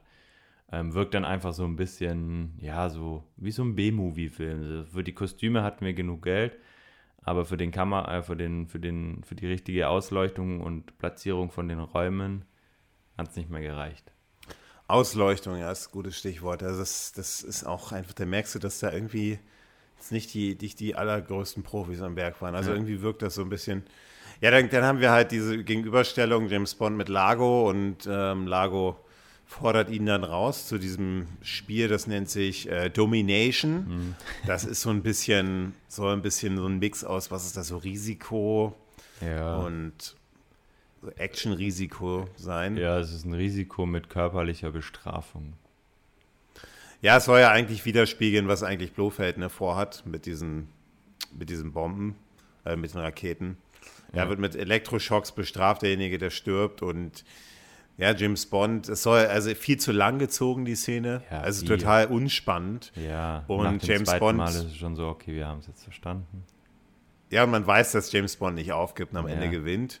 Und dann gewinnt er tatsächlich das Preisgeld, fordert aber will nicht das Preisgeld, sondern will dafür dann quasi den Tanz mit der Domino. Mit der Domino, das ist gespielt von Kim Beijing, also spielt da die sozusagen die Schwester von diesem, von diesem Offizier. Ja. Und ja, das war eben, das ist so ein bisschen der Grund auch, ne, wieso dieser Offizier da, der heroinsüchtige Offizier, da, das, also man hat quasi die Schwester verführt, oder wie habe ich das verstanden? Oder die Schwester dann dazu benutzt, ihn dann so ein bisschen zu beeinflussen. Ähnlich wie bei, bisschen ähnlich wie, bei Feuerball. Mhm. Ja. ja, dann sehen wir schon Connery auch tanzen. Ich finde, das ja. ist das passt ja. einfach irgendwie nicht, ne? Also als ich ihn dann da so stehen sehen habe zum Eröffnung, ich glaube, war es Tango oder so irgendwas? Tango, ja. Das war Tango, ja. da dachte ich auch so, okay. Okay, also generell James Bond tanzen habe ich ja nichts dagegen, aber halt Tango irgendwie so vor einem Publikum, wo er quasi mit in der Mitte ist und ihr dabei erzählt, dass Lago ähm, ihren Bruder umgebracht hat ähm, und sie dann nur so What? und einfach weiter tanzt. Ähm, und alle drumherum fragen sich, was ist denn jetzt los?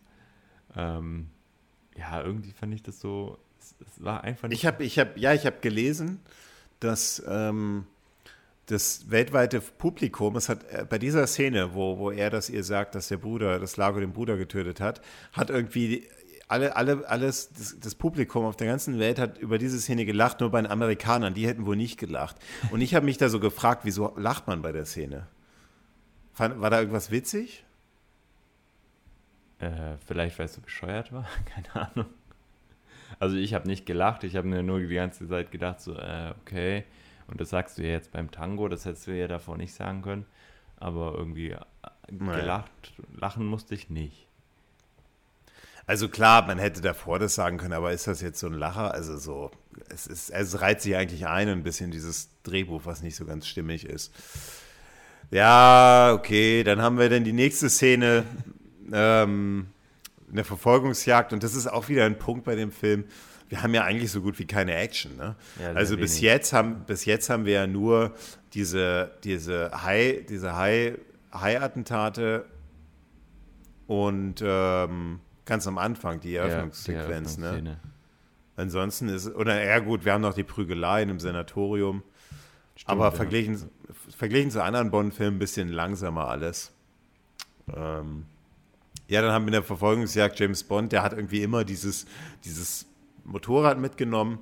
Da hat man sich wahrscheinlich gedacht, so in allen James Bond-Filmen bisher haben wir immer nur diese äh, Autos gehabt, die irgendwelche Gadgets haben. Jetzt machen wir es mal anders, jetzt nehmen wir mal ein Motorrad, ja. Und James Bond zieht ja irgendwie, also wo, zieht ja, hat ja immer diesen Anhänger mit diesem Motorrad mhm. dabei. Und das nutzt er dann auch, wo, wenn er Fatima Blasch verfolgt. Und dann haben wir diese Verfolgungsjagden durch diese Gassen und so. Oh, auch so relativ, also ich weiß nicht, aber hat, mir, hat mich jetzt auch, also diese Szene fand ich ein bisschen hohe in dem Tunnel drin, wo er plötzlich in die Enge getrieben wurde und dann sollte er in diesen, in diesen Laster da reinfahren mhm. und das war ja klar, dass dieser Laster sich nicht sofort schließt, dass er da wieder rausfährt. und woher dann plötzlich auch diese ganzen Unterstützer da kamen yeah. von, von der Fatima und auch so, so die Szenen, diese Stunt-Szenen, auch irgendwie, ich meine, jetzt, jetzt denk mal an, ich meine, selbes Jahr, Octopussy, äh, diese, diese, ähm, diese, durch diese indischen Gassen da, was du ja auch kritisiert hast, war der mhm. zu, zu slapstick-mäßig, mhm. aber deutlich witziger und deutlich spannender und deutlich interessanter doch als diese komische Motorradverfolgungsjagd durch Nizza, oder? Ähm, also witziger auf jeden Fall. Ähm, mir persönlich zu witzig. Und ja, also die Verfolgungsjagd, ich fand die jetzt nicht so schlecht. Was mich daran gestört hat, war auch erstens, wie du sagst, woher kamen auf einmal diese Unterstützer? Ja, die hatten das irgendwie so geplant, dass er sie wahrscheinlich wegfahren sieht und, und dann verfolgt wird. Ähm, woher sie wussten, dass er ein Motorrad hat, weil nachher wird es noch, also spätere Verfolgungsjagd kann er da eigentlich nur landen, wenn er mit einem Motorrad unterwegs ist. Naja, sei es drum. Und ähm, irgendwie am Anfang waren es es gefühlt ein Auto, das noch mit unterstützt hat. Und in diesem Tunnel waren auf einmal ganz viele. Und ähm, zum anderen, also ich fand es gut, dass man ein Motorrad genommen hat, dass man gesagt hat, so hey, okay, wir hatten, wir hatten jegliche Autos, wir hatten fliegende Autos, wir hatten Propellermaschinen, wir haben jetzt schwimmende, so, tauchende Autos. genau, wir hatten, wir hatten wirklich alle Formen. Was hatten wir noch nicht? Wir hatten noch keine Motorräder. Okay, da, lass uns ein Motorrad nehmen. Und dann kommen die Stimmt, Wir hatten, aber du hast recht, aber wir hatten bisher echt noch keine, oder? Hatten wir? Also, also ich glaube, die, James, die Bösewichte hatten. Genau, die, die Bösewichte ja. hatten, aber James Bond jetzt noch nicht. Und dann ja. kommen die da mit dem Motor, also ich kenne das Motorrad nicht, aber ich bin mir sicher, dass es zu der Zeit schon hübschere Motorräder gab, als, als dieses Motorrad, das einfach nur nicht aussieht wie ein sportliches, gutes Motorrad, sondern einfach nur wie so ein so, keine Ahnung, so ein Ausflugsmotorrad, wo man sich so irgendwie so eine Tasche packt und dann äh, mit den Jungs ein bisschen biken geht und äh, eine Woche lang auf Tour geht. Klar, das hatte noch seine Gadgets irgendwie, die ich teilweise, also diese ein, das, da, da, ist dann immer irgendwas an, auf den Reifen gefallen. Das sah aus wie so ein, so ein Stoßdämpfer, aber was das wirklich für einen Sinn hatte, weiß ich nicht, habe ich nicht herausgefunden. Ähm, und ja, James Bond in diesem komischen Motorradhelm sah halt auch nicht gut aus. Nee, nee, das genau, das hat mir Also das ging halt gar ja, nicht. Ja, ne? Also in den neuen Filmen haben wir ja auch Pierce Brosnan fährt Motorrad, dann Nick Craig fährt Motorrad, aber die haben halt, ja, das ist kein gutes Vorbild, aber es ist ein verdammter Actionfilm. Ja, nichts darin ist, ein, also ist, ist zum Vorbild zu nehmen. Dann, dann setzt ihm halt nicht so einen hässlichen, dann setzt ihm wenigstens einen coolen äh, Motorradhelm an und nicht so einen bescheuerten Klar, das hat es einfacher gemacht, irgendwie einen Stuntman zu, zu nehmen und dem einfach den gleichen Helm aufzusetzen und schon hat man nichts mehr gesehen. Aber dieser Motorradhelm, der sah halt auch total bescheuert aus. Aber so an sich fand ich sonst eigentlich ganz, ganz, ganz gut, ganz, ganz spannend. Ähm, ein bisschen Action fand ich, fand ich gut umgesetzt. Auch so vom, vom Filmischen, wie es gefilmt worden ist, wenig Greenscreen und so weiter. Ähm, fand ich es fand in Ordnung. Na gut, am Ende haben wir dann noch diese Szene mit dem, Füll, mit dem Füllfederhalter, wo James Bond die Fatima dann in die Luft sprengt. Ja, und auch um, das, ja. also Q gibt James Bond ein, das nicht funktioniert, ein Gadget, das nicht funktioniert, nicht direkt funktioniert, das noch im Beta-Start. nein, aber, ey, du beschwerst dich, dass du, besch du beschwerst keine halbfertigen Sachen Du aus. beschwerst dich, aber du beschwerst dich, dass es dass dir es zu viel fast schon, dass es auch gut ist, wenn man über andere Wege geht, hast du ja gerade gesagt. Und jetzt sind die andere Wege gegangen und jetzt gefällt dir das auch nicht. Ja, ja? aber okay, Q, ich liebe Q. Ah, gut. Q ja, ist gut. so mein Lieblingscharakter von allen James Bond. ähm, Charakteren, also konstanten Charakteren äh, von James Bond. Und äh, in diesem Film haben sie Q einfach nur komplett gaga gemacht. Gut, dann gehen wir weiter. Dann haben wir jetzt ähm, äh, ominöse Szenen in Nordafrika. Bei, also James Bond geht dann auf die, auf die Yacht von Lago und äh, ne, ja, da wird. Äh, die, die, die ist übrigens aber, echt, die Yacht, ne? Die gibt es in Wirklichkeit. Ja, ja, das ist von einem Freund, ja, von einem ähm, Freund von Sean Connery. Ja, also die ist so eine, und da gibt es tatsächlich, äh, also die ist 100 Meter lang oder so und da gibt es einen Hubschrauberlandeplatz, ein Kino, eine Disco, einen Swimmingpool, drei Fahrstühle und vieles mehr. Ja, wir haben dann eben da auch diese Disco drin und dann äh, James Bond, der wird dann, und das ist auch wieder so ein bisschen merkwürdig, der wird James Bond quasi, es ist ja auch ein Bond-Element, ne, wie er eingeladen wird zum Essen und dann darf er sich da auch frei bewegen, aber James Bond nutzt es eben aus, indem er ähm, Kim Basinger eben äh, quasi in diesem Tanz, in dieser Dis in diesem Tanzraum da auflauert und sie dann küsst, dann Lago aus diesem, aus diesem Überwachungsraum da rausjagt und selber dann da reingeht, um äh, irgendwie an seine MI6-Kollegen den Code durchzugeben.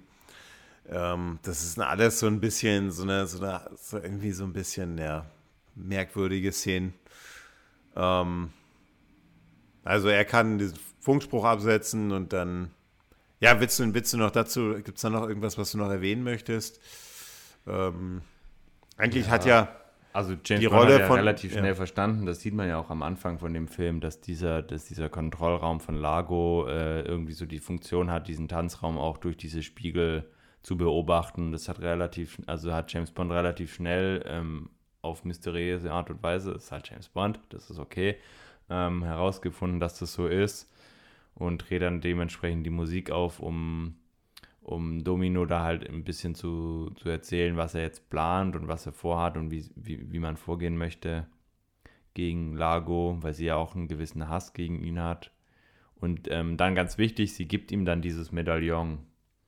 Dieses, ähm, weil er hat ähm, irgendwie aufgeschnappt, dass es um die Träne Tränen von, von Allah. Von Allah geht, genau. Und dann gibt sie ihm dieses Medaillon, ähm, das sie ja geschenkt bekommt. Also sie bekommt von Lago einen früheren Zeitpunkt ein Medaillon geschenkt, ähm, wo er sagt, das ist die Träne von Allah und das gibt sie dann James Bond, was auch nachher noch ein bisschen hilft, ähm, um quasi die, die zweite Bombe zu finden.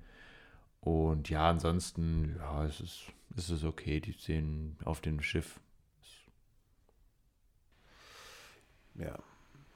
Ja, dann werden sie trotzdem in so einem, also, also in Nordafrika auf so einer ja, und da wird es ein bisschen sehr ominös, finde ich. Also erstmal so eine, was ist das, so eine, so eine, so eine, so eine, so eine nordafrikanische Burg, hm, äh, wo, äh, Pal Palmyra, Palmera. Ähm, da wird Domino einheimischen Reitern als Sklavin ja. angeboten. Ja, als, als, äh, ja, als Sklavin, als Frau. Und als, James Bond ja. kann sich dann aus dem mit diesem Laserstrahl aus seinen Uhr ja. von den Ketten befreien. Und wieso, was, was wäre eigentlich sonst mit ihm passiert? Wäre er da verhungert oder? Ja, wahrscheinlich. Also es hatte so den Anschein, weil da waren ja diese Geier wahrscheinlich waren das.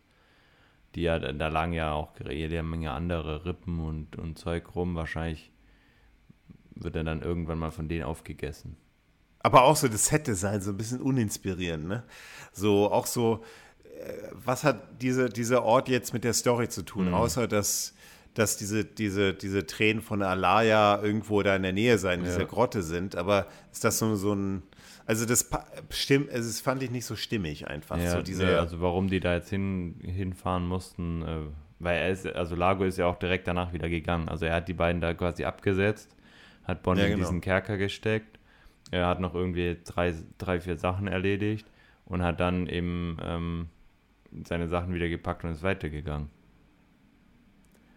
Und James Bond kann sich dann befreien und kann dann vor allem sie befreien, bevor sie da und dann wird, wird sie von diesen Sklavenkäufern da, werden die, werden die beschossen. Ja. Und sie können mit diesem Pferd, ähm, ursprünglich ist heute diese Pferdszene ja auch durch, sollte, sollte, das, sollte das, das, das, sollte es ja kein Motorrad durch Nizza sein, sondern durch, durch mit dem Pferd, soll, soll James Bond quasi die Fatima ähm, verfolgen. Aber ich, ich habe meine gelesen zu haben, dass Sean Connery eben nicht so gut reiten konnte oder nicht so, wie sie es gerne hätten. Und deswegen mhm. haben sie das nicht gemacht. Und dann wurde es am Ende bei, bei tatsächlich True Lies, jeder, der den Film kennt, Arnold Schwarzenegger, äh, ziemlich coole Szenen durch Washington. Ähm, kam es tatsächlich zu so einer Verfolgungsjagd. Das wäre auch mal interessant geworden. Aber ja, dann, dann fliegt dieses Pferd diese Klippe runter mit James Bond und das ist so also eine ganz üble Szene, ja. fand ich. Also so dieses. Also die ganze Szene auf diesem, auf diesem ähm, Fort oder wie, auf, auf diesem, was auch immer das sein soll, ähm, fand ich den absoluten Tiefpunkt von, von dem Film, weil also das mit dem, dass die, also dass das Domino da an diese ähm, Einheimischen verkauft, das fand ich sowas von daneben und unwürdig und also es ging gar nicht. Und dann äh, eben noch diese, diese Aufnahme, wie, wie die mit diesem Pferd in diese, diese Klippe runterspringen und dann auch diese Aufnahme gezeigt wird. Ähm, klar, das war nicht echt, wie, wie, wie die da meterweise runterfallen, ähm, was wahrscheinlich kein Pferd der Welt überlebt hätte. Ähm, also das war einfach, das war ganz schlimm. Und dann, denken, dann, dann sitzen die da in diesem Wasser und das Pferd schwimmt da auch noch rum und du denkst dir nur so, echt jetzt? Also wirklich? Was, was, hab, was, was waren das jetzt für die letzten zehn Minuten? Waren so, wollt ihr mich verarschen? Hm. Ja. Ja, ja. Also so, so echt ein bisschen also übel eigentlich. Ja, ja, Und, und es hatte, also wie, wie, du vorhin gesagt hast, es hatte gar keinen Bezug zur Story irgendwie, diese Insel und dieses Ding. Also klar, ja, das war, war in, der Nähe, Nähe, es war in der, so, ja, ja, aber, aber ansonsten, also, hä? Also irgendwie, warum hättest du die nicht schon, also hättest, dann hättest du sie lieber über Bord geworfen, wieder den Haien zum Fressen oder so, so wie bei Feuerball, aber irgendwie so, sie da in irgendein Loch zu stecken und also völlig daneben, den, die Frau an die, an die ähm, Einheimischen zu verkaufen und dann mit einem Pferd eine Klippe runterspringen. Ja. Schon echt, schon echt übel, ja. Ja, ja äh, vor allem, wie die diese Szene gedreht haben, das ist ja echt so B-Movie-mäßig, hast du ja. ja erwähnt, äh, ja. wie das Pferd dann da, und das haben sie dann aus, aus tierrechtlichen Gründen oder, oder tierschutzrechtlichen Gründen, dann sieht man auch, wie das so davon schwimmt. Auch so ein bisschen merkwürdig. ähm, ja, und dann haben wir eigentlich die, die, die große Endschlacht ähm, in dieser Grotte, wo man jetzt auch sagen, jetzt, wo man jetzt irgendwie Peter Lamont gleich tun wollte, wie bei, ne, bei, der, bei der, wir erinnern uns jetzt an der, der Spion, der mich liebte, ähm, mit den, mit den äh, U-Booten in dieser U-Boot-Halle. Wir erinnern uns an Moonraker. Man lebt nur, äh, man lebt nur zweimal, der, der, der Vulkan. Also wirklich äh, tolle, ja, tolle Sets. Die ähm, Station im All. Ja, jetzt haben wir halt so eine Grotte und ich finde, da haben sie sich echt leicht zu leicht gemacht. Also die sieht zum einen sehr künstlich aus. Mhm. Man sieht, dass es einem Studio war und da, das sieht man wieder, das sieht man gerade, wir haben die Beleuchtung kritisiert. Ich finde diese Beleuchtung teilweise deutlich zu, also klar, das haben die dann halt dadurch gerechtfertigt, indem man tatsächlich auch Suchscheinwerfer dort, weil das eine Ausgrabungsstätte war und so.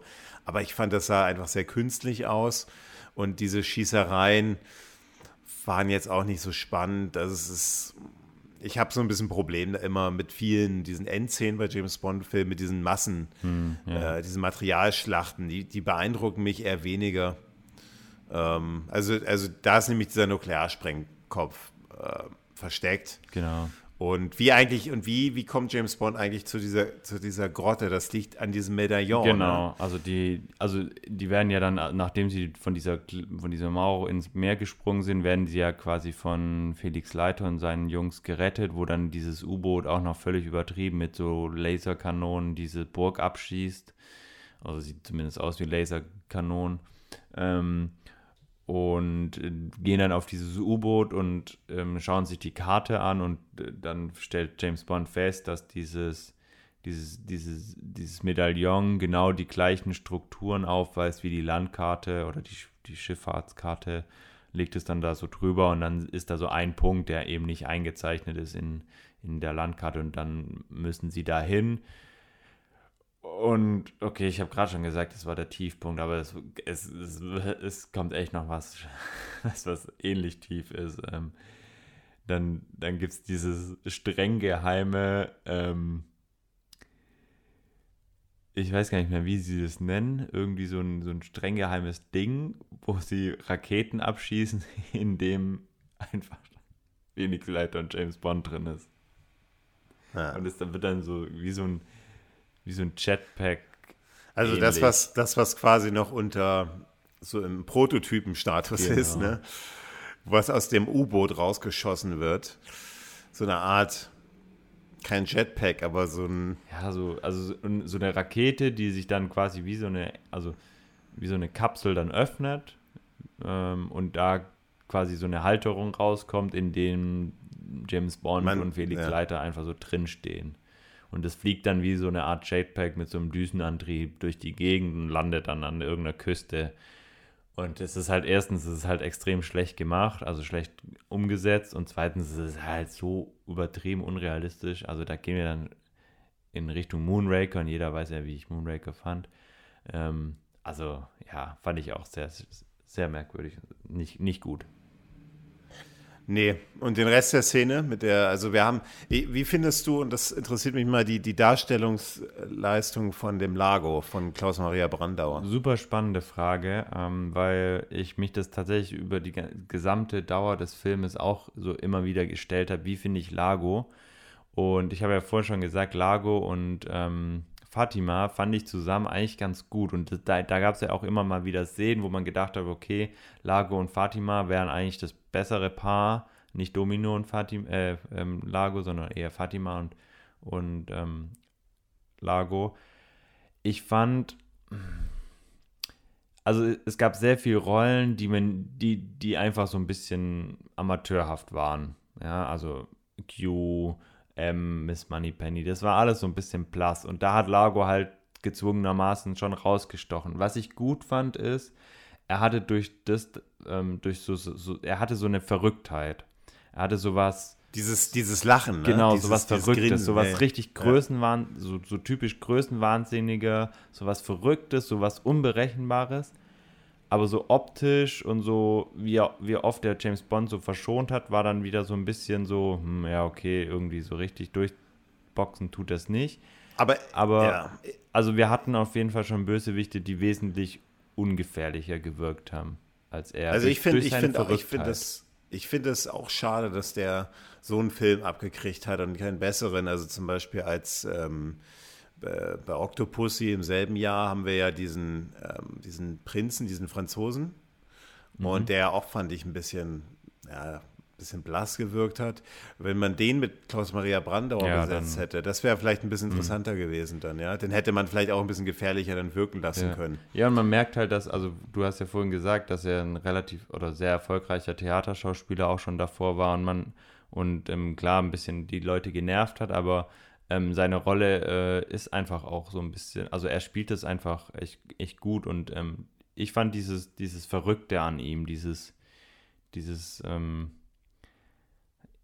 so ein, so ein Mix aus Sarkasmus und Größenwahnsinnig und dieses, immer dieses Grinsen, so wo du nicht wusstest, okay, wie, wie musst du das jetzt inter interpretieren, dieses, dieses Grinsen auf dem Gesicht, wie er dann weggelaufen ist und dann aber immer wieder so ein Moment, wo er dann zum Beispiel mit Domino ganz zärtlich redet und auf einmal packt er sie und du denkst so, okay, jetzt erwürgt er sie einfach. Und ähm, ja, glaub, das ist, da hat er dem schon Tiefe gegeben, dem Charakter, ja, absolut. Ja, ich glaub, ähm, wenn, aber wenn leider, ja. Genau, wenn er tatsächlich mal dann noch so eine Aktion gehabt hätte, wie jetzt zum Beispiel ähm, bei Moonraker, wo wo ähm, ja die Hunde dann losgelassen werden. Ich glaube, wenn er dann tatsächlich mal nicht nur zugepackt hat, hätte, sondern vielleicht tatsächlich mal einfach, das klingt jetzt richtig schlimm, wenn, ich, wenn man das so sagt, äh, einfach irgendwie, keine Ahnung, wirklich erwürgt hätte oder so, dann, dann ich glaube, dann hätte man, dann hätte ich gesagt so, boah, krass, okay, der Typ ist, puh, okay, crazy. Aber dieses, dieses Verrückte an ihm, dieses, dieses ähm, Spinnerhafte, das fand ich eigentlich echt ganz gut. Und das fand ich halt passt ganz gut zu dieser, ähm, ähm, hat ganz gut zu, ähm, äh, warum fällt mir jetzt der Name nicht mehr ein? Gerade habe ich ihn noch fünfmal gesagt. Blofeld? Nee, meinst du mit äh, der Fatima? Fatima? Fatima? genau. Hat ja, gut ja, zu Fatima gepasst, weil die eben auch dieses so ein bisschen in eine andere Richtung, aber auch dieses spinnerhafte, verrückte hatte. Ja, er wird dann halt getötet. Von Domino, von Domino mit der Harpune. Ja, und ja. da habe ich mich ge tatsächlich gefragt, äh, woher kommt Domino und die anderen Jungs jetzt auf einmal? Also ja, wir haben dann halt diese Unterwasser, ja, aber wir haben dann haben den Unterwasserkampf und der, den haben sie halt absichtlich jetzt ein bisschen kürzer gemacht. Ähm, ich fand den jetzt einfach jetzt ein bisschen, ja, war okay jetzt, ja. Ja, fand also die Grotte, weil, also ich meine, wir haben ja aber auch bei Feuerball, äh, haben wir da eine Grotte eigentlich? Warte mal. Nee, ne? Wir also, haben da nur, wir haben da nur die Unterwasser. Wir haben keine Grotte, nee. Ja, also wir das haben ja diese, diese, in Feuerball haben wir diese Station, wo die diese Tür aufmachen, also es ist wie so ein, wie so ein Felsen, wo die so reinschwimmen können. Das ist ja ähnlich wie eine Grotte. Ja, gut, okay, stimmt. Ja. Also da, Aber, haben, da ähm, haben sie es. Ja, ich fand, ich fand die eigentlich, also ich fand diesen Kampf, fand ich, habe ich ja vorhin schon gesagt, fand ich ganz, ganz, ganz okay. Ähm, es war alles so ein bisschen dunkler ausgeleuchtet. Das ähm, hat da aber tatsächlich ganz gut gepasst. Ähm, und ja, wir haben ja schon in den anderen Unterwasserfilmen gesprochen, dass es immer ein bisschen schwieriger ist, weil da wenig, also weil da alles ein bisschen langsamer passiert. Ähm, ich glaube, ich hätte es völlig akzeptiert, wenn nicht auf einmal ähm, Domino und die anderen da aufgetaucht wären, wo ich mich gefragt habe, okay, James Bond braucht irgendwie so ein Jetpack, ähm, um da hinzukommen und die anderen brauchen das irgendwie nicht. Gut, das war davor schon in dieser, in dieser ähm, in dieser, in dieser, wo in diesen Katakomben, ähm, wo dann auch einmal die anderen Jungs von der Marine da waren und man sich gedacht hat, so, hä, warum muss James Bond und ähm, Felix Leiter mit so einem Jetpack-artigen Zeug dahin fliegen und die anderen kommen einfach so? Oder haben die so viele, haben, haben die da noch ein paar übrig gehabt? Hm. Ähm, das fand ich so ein bisschen unlogisch. Und ja, du hast ja schon, schon, schon gesagt, so, ja, dieses, dieses dieser Endkampf mit diesen vielen Leuten war okay. War okay. So, dann kommen wir noch zu der allerletzten Szene und das ist ähm, James Bond. Wir haben ja am Ende immer noch so eine, das haben wir in fast jedem Film auch ein klassisches Bond-Element. Ähm, so, eine, so eine Art, also James Bond dann eben mit dem Bond-Girl in aller, in aller äh, Friedlichkeit und, und, die liegen diesmal in so einer Art, so einer Art auch so ein Anwesen, so mit Palmen und Südamerika wahrscheinlich, irgendwo irgendwas, äh, vielleicht auch irgendwo in Afrika, Nord, mhm. man weiß es nicht. Das war tatsächlich oh. die erste Aufnahme, wo ich so gedacht habe, so, hey, guck mal, ihr kriegt es doch hin. Ihr könnt doch schöne ja, Farben ja. transportieren, ihr könnt doch ähm, exotische Sachen zeigen. Wo ich direkt gedacht habe, so, boah, an dem Pool würde ich jetzt auch reinspringen wollen. Wo, wobei dieser Pool, also wie Sean Connery da hängt so fünf Sekunden, bevor sie ihm da diese Drinks da gibt, das fand ich ein bisschen, also er hängt da wie so ein Walross, ja. Und da fand ich, fand ich ein bisschen unglücklich, diese Kameraperspektive. Ähm, aber ja, dann kommt kommt es nochmal zu dieser ein bisschen Augenzwinker-Szene, wo eben Rowan Atkinson ihn ähm, bittet, doch, also der, der als Eindringling sozusagen, wobei natürlich hier keine Spannung aufkommt, man weiß eigentlich schon, wer kommt. Ähm, ich, als ich Eindringling. Nicht. Ich war gespannt. Ah, ich habe es mir gedacht. Also ich habe ja, äh, lange überlegt. Ich, ich, ich, ich war sehr gespannt. Na, Blofeld am Ende noch sind ja alle, alle weg. Also alle Handlanger. Der Handlanger war ja schon ziemlich schnell weg. Ja. Aber der ähm, und Rowan Atkinson, der bittet, also Nigel, der bittet halt James Bond doch wieder zurückzukommen. Also er überbringt und, die Nachricht von M quasi, der ihn jetzt auf einmal doch wieder haben will, nachdem er gesehen hat, was er Tolles bewirken kann. Und Sean Connery äh, antwortet mit dem Augenzwinkern, nein, nie wieder. Nein, nie wieder. Und, und dann zwinkert dann er und das ist Kamera. ja, ja, und das haben wir ja bisher nur bei, ähm, also wo der James Bond das Publikum direkt anspricht und in die Kamera schaut, haben wir bisher nur bei Im Geheimnis ihrer Majestät. Ähm, ansonsten haben wir es bisher noch nie. Und das ist tatsächlich das zweite Mal und ich glaube mhm. auch das einzige Mal. Und ich finde eigentlich das ich finde, wir, also ein ganz, ganz, äh, ganz positiver, äh, ähm, ganz positives, ganz positiver Abgang in die, in die, in den Abspann fand ich. Also ich fand die eigentlich, eigentlich so die letzte Szene fand ich sehr gelungen. Also so fand ich ganz witzig, leicht und äh, ja, wie du schon sagtest, irgendwie ein bisschen bisschen irgendwie nicht mehr ein bisschen raus aus dieser Tristesse, ja. ja. Also von den, von den Farben und so war es echt gut. Ähm, ich habe mich tatsächlich gefragt, wer ist jetzt dieser Eindringling, weil Lago und so Zeug ähm, kann es ja nicht mehr sein. Ist es tatsächlich vielleicht einfach Plofeld ähm, persönlich, der ähm, noch in, einen Abstecher macht. Oder ist es M, habe ich mir auch gefragt. Vielleicht ist es auch M, der irgendwie jetzt Bond ähm, ähm in Intimität erwischt, was wir ja auch oft bei James Bond haben. Aber es war ja dann ähm, nicht so, sondern es war Atkinson. Und ähm, ja, das war dann ganz, ganz witzig, wie der da im Pool landet und ähm, er dann in die Kamera zwinkert und dann wird ja aus diesem Auge auch dieses 007. Ja, also ich glaube, ich habe es damals bei Liebes, äh, bei Im Geheimnis ihrer geht schon gesagt, das ist immer so ein bisschen Geschmackssache, glaube ich, ob man das möchte oder ob man das mag, dass quasi so eine Interaktion direkt ähm, ans Publikum geht, direkt in die Kamera. Ich bin eher der Meinung nicht so, aber es ist jetzt, also mit dem, mit dem Ende ist es schon mal auch okay. Ja, und dann sind wir durch. Tatsächlich ein sehr langer Film, ähm, etwas über zwei Stunden. Zwei Stunden ja. Aber es ist ja eigentlich, äh, sind ja, also eigentlich sind ja fast immer alle Bond-Filme so, so bei genauso 120 Minuten. Also da, da bleibt er der Reihe durchaus treu. Ähm, ja, sag niemals nie. Damit haben wir den Film jetzt beendet. Ich, ähm, wir kommen jetzt zu der Bewertung. Du fängst dieses Mal an mhm. und ich gebe wieder einen Tipp ab. Mhm. Ähm, also wir, wir, müssen jetzt theoretisch einfach mal jetzt alle durchgehen von dir, weil du ja, wir haben ja jetzt schon Connery und Roger Moore, weil wir der Zeit Roger Moore sind, aber wir haben natürlich wieder einen Connery-Bond. Ähm, also Dr. Noah hast du sieben gegeben, Liebesgrüße aus Moskau acht, dann dein Favorite Goldfinger bisher. Feuerball ist ganz interessant, weil der Film ja auf Feuerball beruht mhm. oder ein Remake sozusagen ist. Hast du mit sieben ähm, bewertet, was tatsächlich durchaus, also du hast dich ja im Nachhinein noch äh, korrigiert ein bisschen nach oben. Äh, ich glaube, am Anfang hast du nur 6,5 gemacht, aber, aber da weichst du ja ein bisschen von der, von der Massenmeinung ab. Ja. Ähm, man lebt nur zweimal, sieben, Geheimnis der Majestät hat, hat dir sehr gut gefallen, neun und dann Diamantenfieber, also der letzte mit Sean Connery in der offiziellen Reihe 6,5, Geheime Akten. Und dann ging es mit Roger Moore weiter, äh, 73 mit äh, sechs für Leben und Sterben lassen, genauso wie für der Mann mit dem goldenen Kräuter, die haben dich nicht so beeindruckt. Ähm, der Spion, der mich liebte, den fandest du tatsächlich äh, am, am, besten bisher von Roger Moore. Ähm, Film Moonraker ist bei dir der absolute Tiefpunkt der kompletten Bond-Reihe mit 4,5. Mhm. In tödlicher Mission fand es dann wieder ein bisschen besser, hat dir die hat dir, hat dir gefallen, so von der, von, der, von der Story her und auch Action. Octopussy, quasi jetzt der, der Film, der im selben Jahr oder zur selben Zeit lief, hast du mit, hast du mit sechs bewertet, also auch nicht besonders gut. Und jetzt ist die Frage natürlich, auf die wir warten, wer gewinnt in dem James Bond-Duell bei dir? Octopus oder sagt niemals nie. Was denkst du denn? Ich, ich glaube, also, also ich meine, ich glaube, du gibst vier von zehn. Mhm. Ähm, einfach weil, also, also darunter, also ich würde sagen, das ist bei dir bisher die schlechteste Wertung. 4, 5 wäre dann Moonraker und ich fand, Moonraker hast du ja schon herb kritisiert.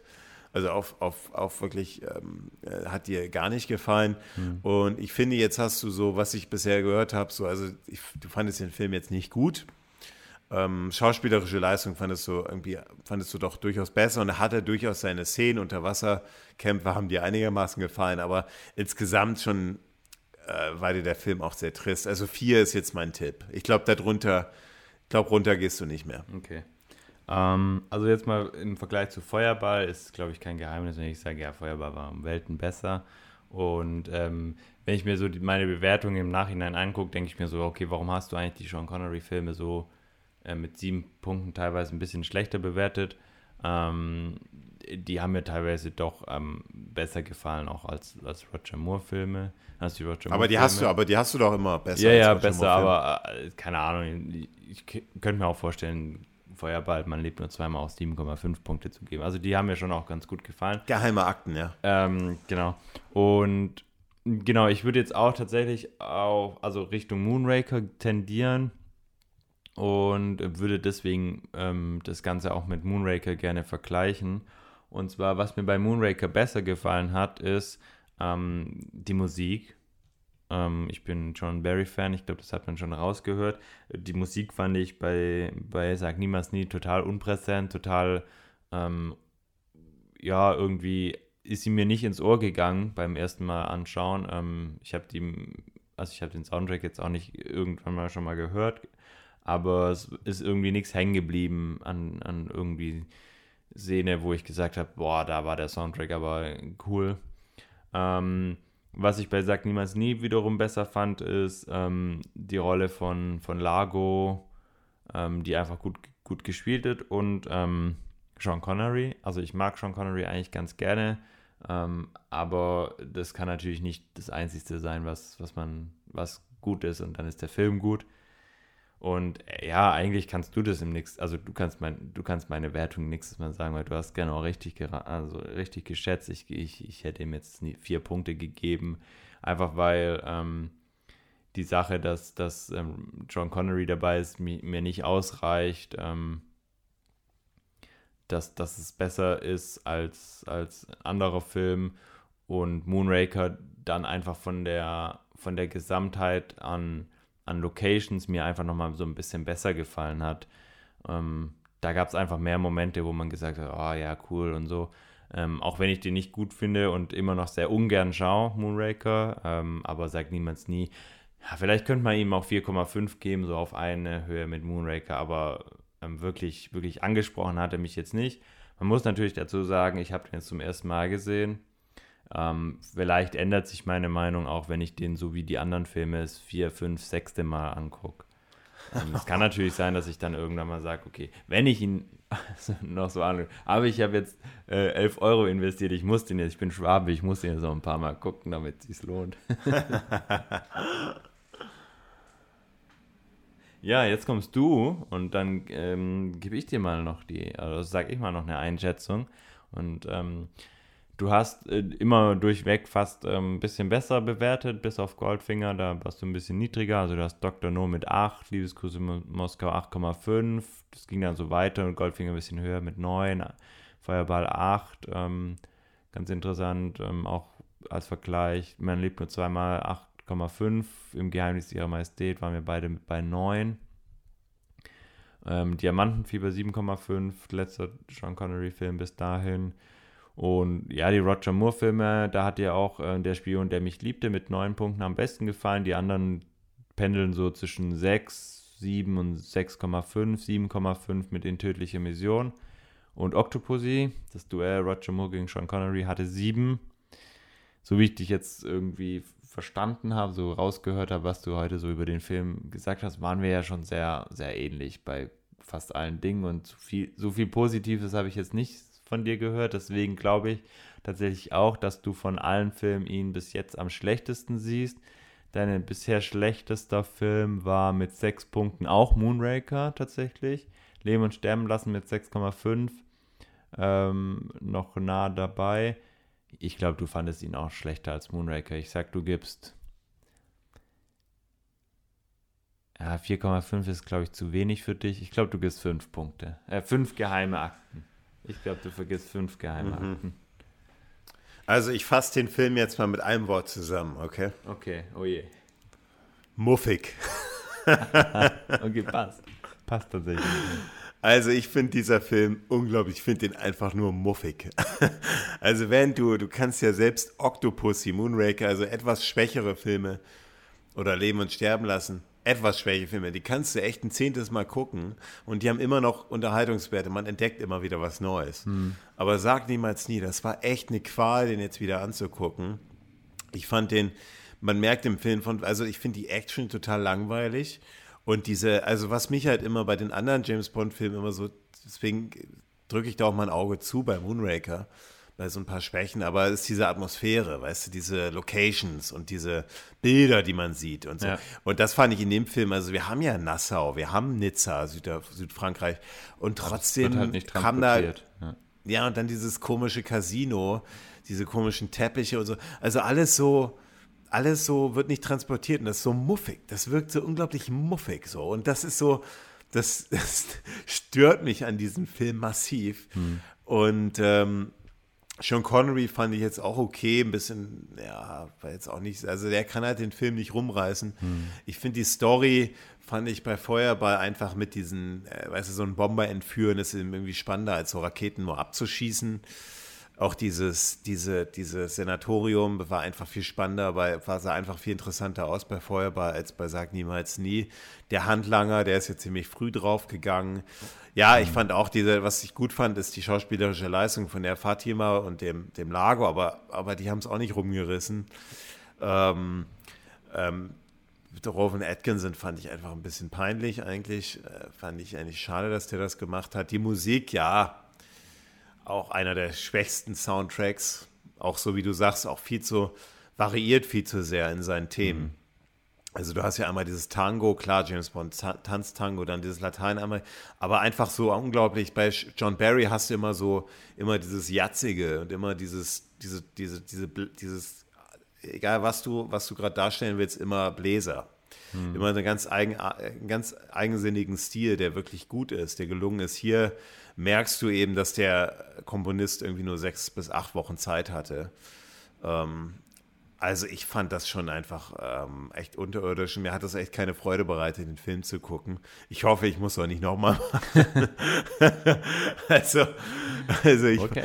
ganz klar, Octopussy ist also verglichen zu Moonraker. Der Moonraker hat in Südamerika gespielt, der hat im All gespielt. Set-Design ja. einfach deutlich besser, die, die Bond-Girls ja. deutlich interessanter. Also ich kann es nicht, nicht in die Nähe bringen von Moonraker.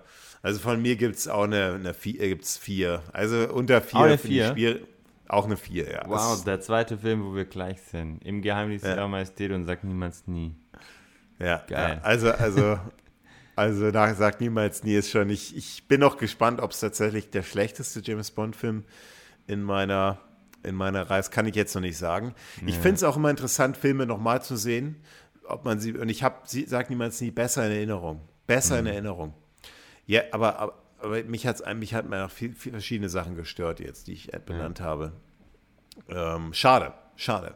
Wäre schön gewesen, wenn, wenn, wenn, wenn er besser gewesen wäre, weil einfach es auch spannend gewesen wäre. Mhm. Auch echt so ein, vielleicht hätte man da vielleicht nochmal einen gemacht. Man hat ja auch darüber nachgedacht, nochmal ein Remake zu machen im Jahr 2000, aber hat man dann doch gelassen. Was sagen denn andere Leute dazu? Ja, das ist eben der Punkt, weil also der, der Film hat tatsächlich das Bond-Duell verloren, aber auch nur leicht. Also der hat echt bei 36 Millionen, äh, hat er 160 Millionen eingespielt. Also schon echt gut. Ähm, Octopussy hat 30 Millionen mehr eingespielt, also war, hat ein bisschen, aber es war trotzdem ein finanzieller Erfolg. Ne? Ja, das schon, ja. Und ja, das Lexiko des internationalen Films, die sind immer relativ, die nehme ich immer so ein bisschen als Referenz. Die sagen äh, zeitgenössisch, sagen Neuverfilmung des Films Feuerball, die über weite Strecken die üblichen Materialschlachten und langatmige Genre-Klischees aneinanderreiht. Lediglich in der ersten halben Stunde abwechslungsreich, selbstironisch erzähltes Action-Abenteuer. Ähm, danach schwach und rückblickend auch, ja, eher so durchschnittlich, unterdurchschnittliche James Bond-Platzierungen. So von 22 von 24 im, im 007 Magazine. Ähm, ja, einfach, einfach nicht sonderlich stark, leider, ja. Mhm. Und was ich interessant finde, also bei Rotten haben wir, ja, 70 Prozent ähm, haben wir, haben wir bei den offiziellen Reviews, was ja doch sehr gut ist. Ja. Okay. Aber Audience, Audience Reviews nur 37 Prozent. Also da, das ist schon deutlich realistischer. Ähm, und irgendwie, wenn du bei Amazon raufgehst, ich finde es auch immer interessant, da hast du ja wirklich, also da schreiben die Leute, also im deutschen Amazon, solider Bond-Film, starker Abgang. Okay. Der, der andere Bond, ja, also schreibt er, schreibt er, ähm, ja, das ist halt irgendwie, dass es da was anderes ist, aber dass es durchaus klasse wäre. Äh, schlechte Bildqualität, na gut, die gibt es immer. Die, haben, die kaufen halt noch VHS, aber auch so verkannter Klassiker der Reihe, ja. Schreibt einer, ähm, einer seiner Lieblings-James-Bond-Streifen, rasant, elegant, typische 80er, ja. Okay, also da gehen die Meinungen dann doch schon sehr weit auseinander. Brandauer, Brandauer, exzellent, ja. Ja, gut, ähm. da, da, kann ich noch mitgehen. Also, Brandauer war tatsächlich gut. Ja, viele bemängeln, dass tatsächlich diese Synchronisationsspur schlecht ja, war. Die, die ist furchtbar. Also, ganz, also es gibt ganz viele Szenen, wo der Mund einfach also äh, so weit weg von dem ist, was gesprochen ist. Ähm, da hätte, also das ist schon, aber das ist ja bei vielen älteren Filmen, teilweise auch bei James Bond-Filmen so, dass die Synchronisation echt furchtbar ist. Aber generell, das, das Sounddesign von dem ganzen Film ist teilweise ein bisschen, bisschen Übel, schlecht. Ja. Kaufen, auf jeden Fall. Pro, viele Audiooptionen. Neutral, wenige Extras. Okay. Contra, Contra, billigstes Diskmenü. Okay, also wenn das nicht die äh, abschließende Bewertung ist, die wir so stehen lassen. Ähm, ja, wir sind auf jeden Fall noch gespannt, wie ihr den Film einstuft, wie viele geheime Akten ihr, sagt niemals nie, geben würdet. Ähm, wenn, ihr den, wenn ihr den Podcast am Erscheinungstag direkt um 18 Uhr hört, könnt ihr das sogar als Kommentar auf Instagram schreiben und könnt da noch mal mitmachen bei unserem Gewinnspiel, das noch bis ähm, 23.59 Uhr und 59 Sekunden läuft, also noch ein paar Stunden.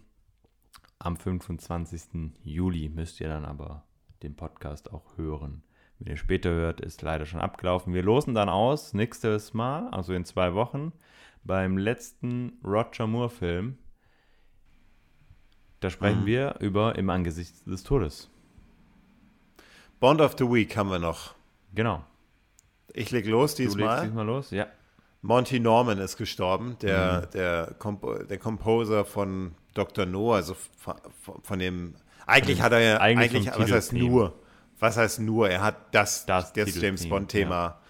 Komponiert. Ja. Da gab es natürlich immer diese Streitigkeit mit John Barry. Also er ist jetzt nicht der James Bond-Composer, aber er ist der Composer von dem James Bond-Thema. Ist jetzt mit sehr alt geworden. Äh, ich glaube, ja, so ist 93, 94 geworden. Und ähm, ja, es ist eine, eine James Bond-Legende, auch, auch Wahnsinn, dass der noch gelebt hat. So, so, ne? Mhm. Also eine James Bond-Legende von uns gegangen. Ähm, ja, das ist mein Bond of the Week. Leider eine, eine traurige Nachricht. Ja. Ist, ist deine wieder Autos, oder? hey, warum wieder? Also wieder Lego-Autos. ja, einmal das Buch, dann ist es halt Lego-Auto. Ich, ja. ich, ich Spielzeugautos. Ähm, nein, eigentlich hast du meinen Bond of the Week geklaut. Das ist voll unfair. Ich bin gerade voll überfordert. Ich habe gerade noch schnell gedacht, okay, erzähl, er erzählt hoffentlich noch ein bisschen zu Monty Norman. Dann kann ich währenddessen googeln, was ich sonst noch sagen könnte. Aber das, also, das hat natürlich. Also Monty Norman, okay, ich gebe dir die Chance. Also Monty Normans James Bond-Thema, es beruht ja auf einer indischen, auf einer Komposition, die Monty Norman auf einem anderen Film gemacht hat. Und das ist so eine indische, so ein indischer Song. Ähm, und wenn, das kann man auch googeln. Ich weiß nicht mehr, wie es heißt, müsst ihr, müsst ihr rausfinden. Und da hört man das James Bond-Thema deutlich durch. Ich gebe dir nochmal eine Chance. Mein, ich, ich mache nicht, ich setze nämlich einen zweiten. James ich habe auch, ich habe einen, ich habe einen, mir ist was eingefallen. Du musst gar keinen zweiten machen. Ich kann auch einen. Okay. Ähm, okay, leg los. Genau, mein Bond of the Week ist tatsächlich äh, James Bond. Wir haben es auch auf Instagram beides schon gepostet. James Bond ist back in äh, Kino. Und zwar ähm, in vereinzelten Städten und vereinzelten Kinos. Ähm, gibt es die alten James Bond-Filme tatsächlich jetzt zum Anlass von dem 60-jährigen ähm, Bond-Franchise-Jubiläum wieder in den Kinos zu sehen. Ähm, zum Beispiel ganz in der Nähe von Stuttgart in, im Cineplex, im Kino in Reutlingen, in Friedrichshafen, in Singen. Ähm, Im Herbst ist es tatsächlich dann, also mit Dr. No, es gibt Goldfinger, im Geheimdienst ihrer Majestät, GoldenEye, Hauch des Todes, Casino Royale. Ich versuche auf jeden Fall äh, mindestens einmal irgendwo reinzugehen, weil ich glaube, das ist schon ziemlich cool, wenn du irgendwie so ein, also gerade so ein Goldfinger oder mein Liebling im Geheimdienst ihrer Majestät mit Goldfinger, ähm, beide ja meine, meine Favoritenfilme, eben auf großer Leinwand im Kino zu sehen, ist glaube ich schon nochmal auch irgendwie ein cooles Erlebnis. Ähm, weiß nicht, ob dann da irgendwie ähm, Sakko-Pflicht ist. man da mit Sakko und äh, die Frauen mit äh, hübschen Kleidern gehen muss oder ob man da, so wie ich sonst ins Kino mit Jogginghose gehen kann. Ja. Ähm, aber ja, guckt da einfach mal ähm, im Internet, findet ihr entsprechende Berichte, wo, wo ihr euch das anschauen könnt. Ich glaube, in Österreich kann man auch ein paar und ähm, in England sowieso, also wenn ihr in England lebt, Großbritannien. Glaubst du, glaubst du, die spielen auch Sag niemals nie? Äh, wahrscheinlich eher nicht. nee, wahrscheinlich nicht. Einfach weil es einfach kein offizieller ist. Wahrscheinlich genau. ist ja angesichts der James Bond 3 der offiziellen. Ja. So, Ja, das ist ein cooler Bond of the Week. Und ja, kommentiert, ne? also wir waren jetzt nochmal äh, Werbung in eigener Sache, wir waren jetzt äh, auf Platz 77 in hm. den iTunes-Charts Podcast. Also man merkt schon, ähm, also wir haben deutlich mehr Hörer, doch, als jetzt vielleicht irgendwie unsere Freundinnen oder unsere Eltern. Ähm, danke dafür. Ja, dann, dann sind wir jetzt mit Sag niemals nie durch. Zwei Stunden, also schon ziemlich solide im Zeitplan gehalten. Und ja, nächstes Mal sehen wir uns für im Angesichts äh, des Todes. Sehr spannender Film, wie ich finde. Also sehr, sehr spannend darüber zu reden. Der letzte Roger Moore-Film. Yep. Ähm, in Paris spielt er unter anderem. Also wirklich freue mich darauf. Ähm, und dann steigen wir schon wieder schon in die Timothy Dalton-Ära ein. Ja, also auch, Wahnsinn, nicht, ne? auch spannend. Und dann, äh, ja, was noch alles ko- kommt. Wir sind ja, wir sind ja gerade mal bei der Hälfte, also von den Filmen. Und ja, dann, äh, dann, dann, äh, tschüss. Tschüss. Bis zum nächsten Mal.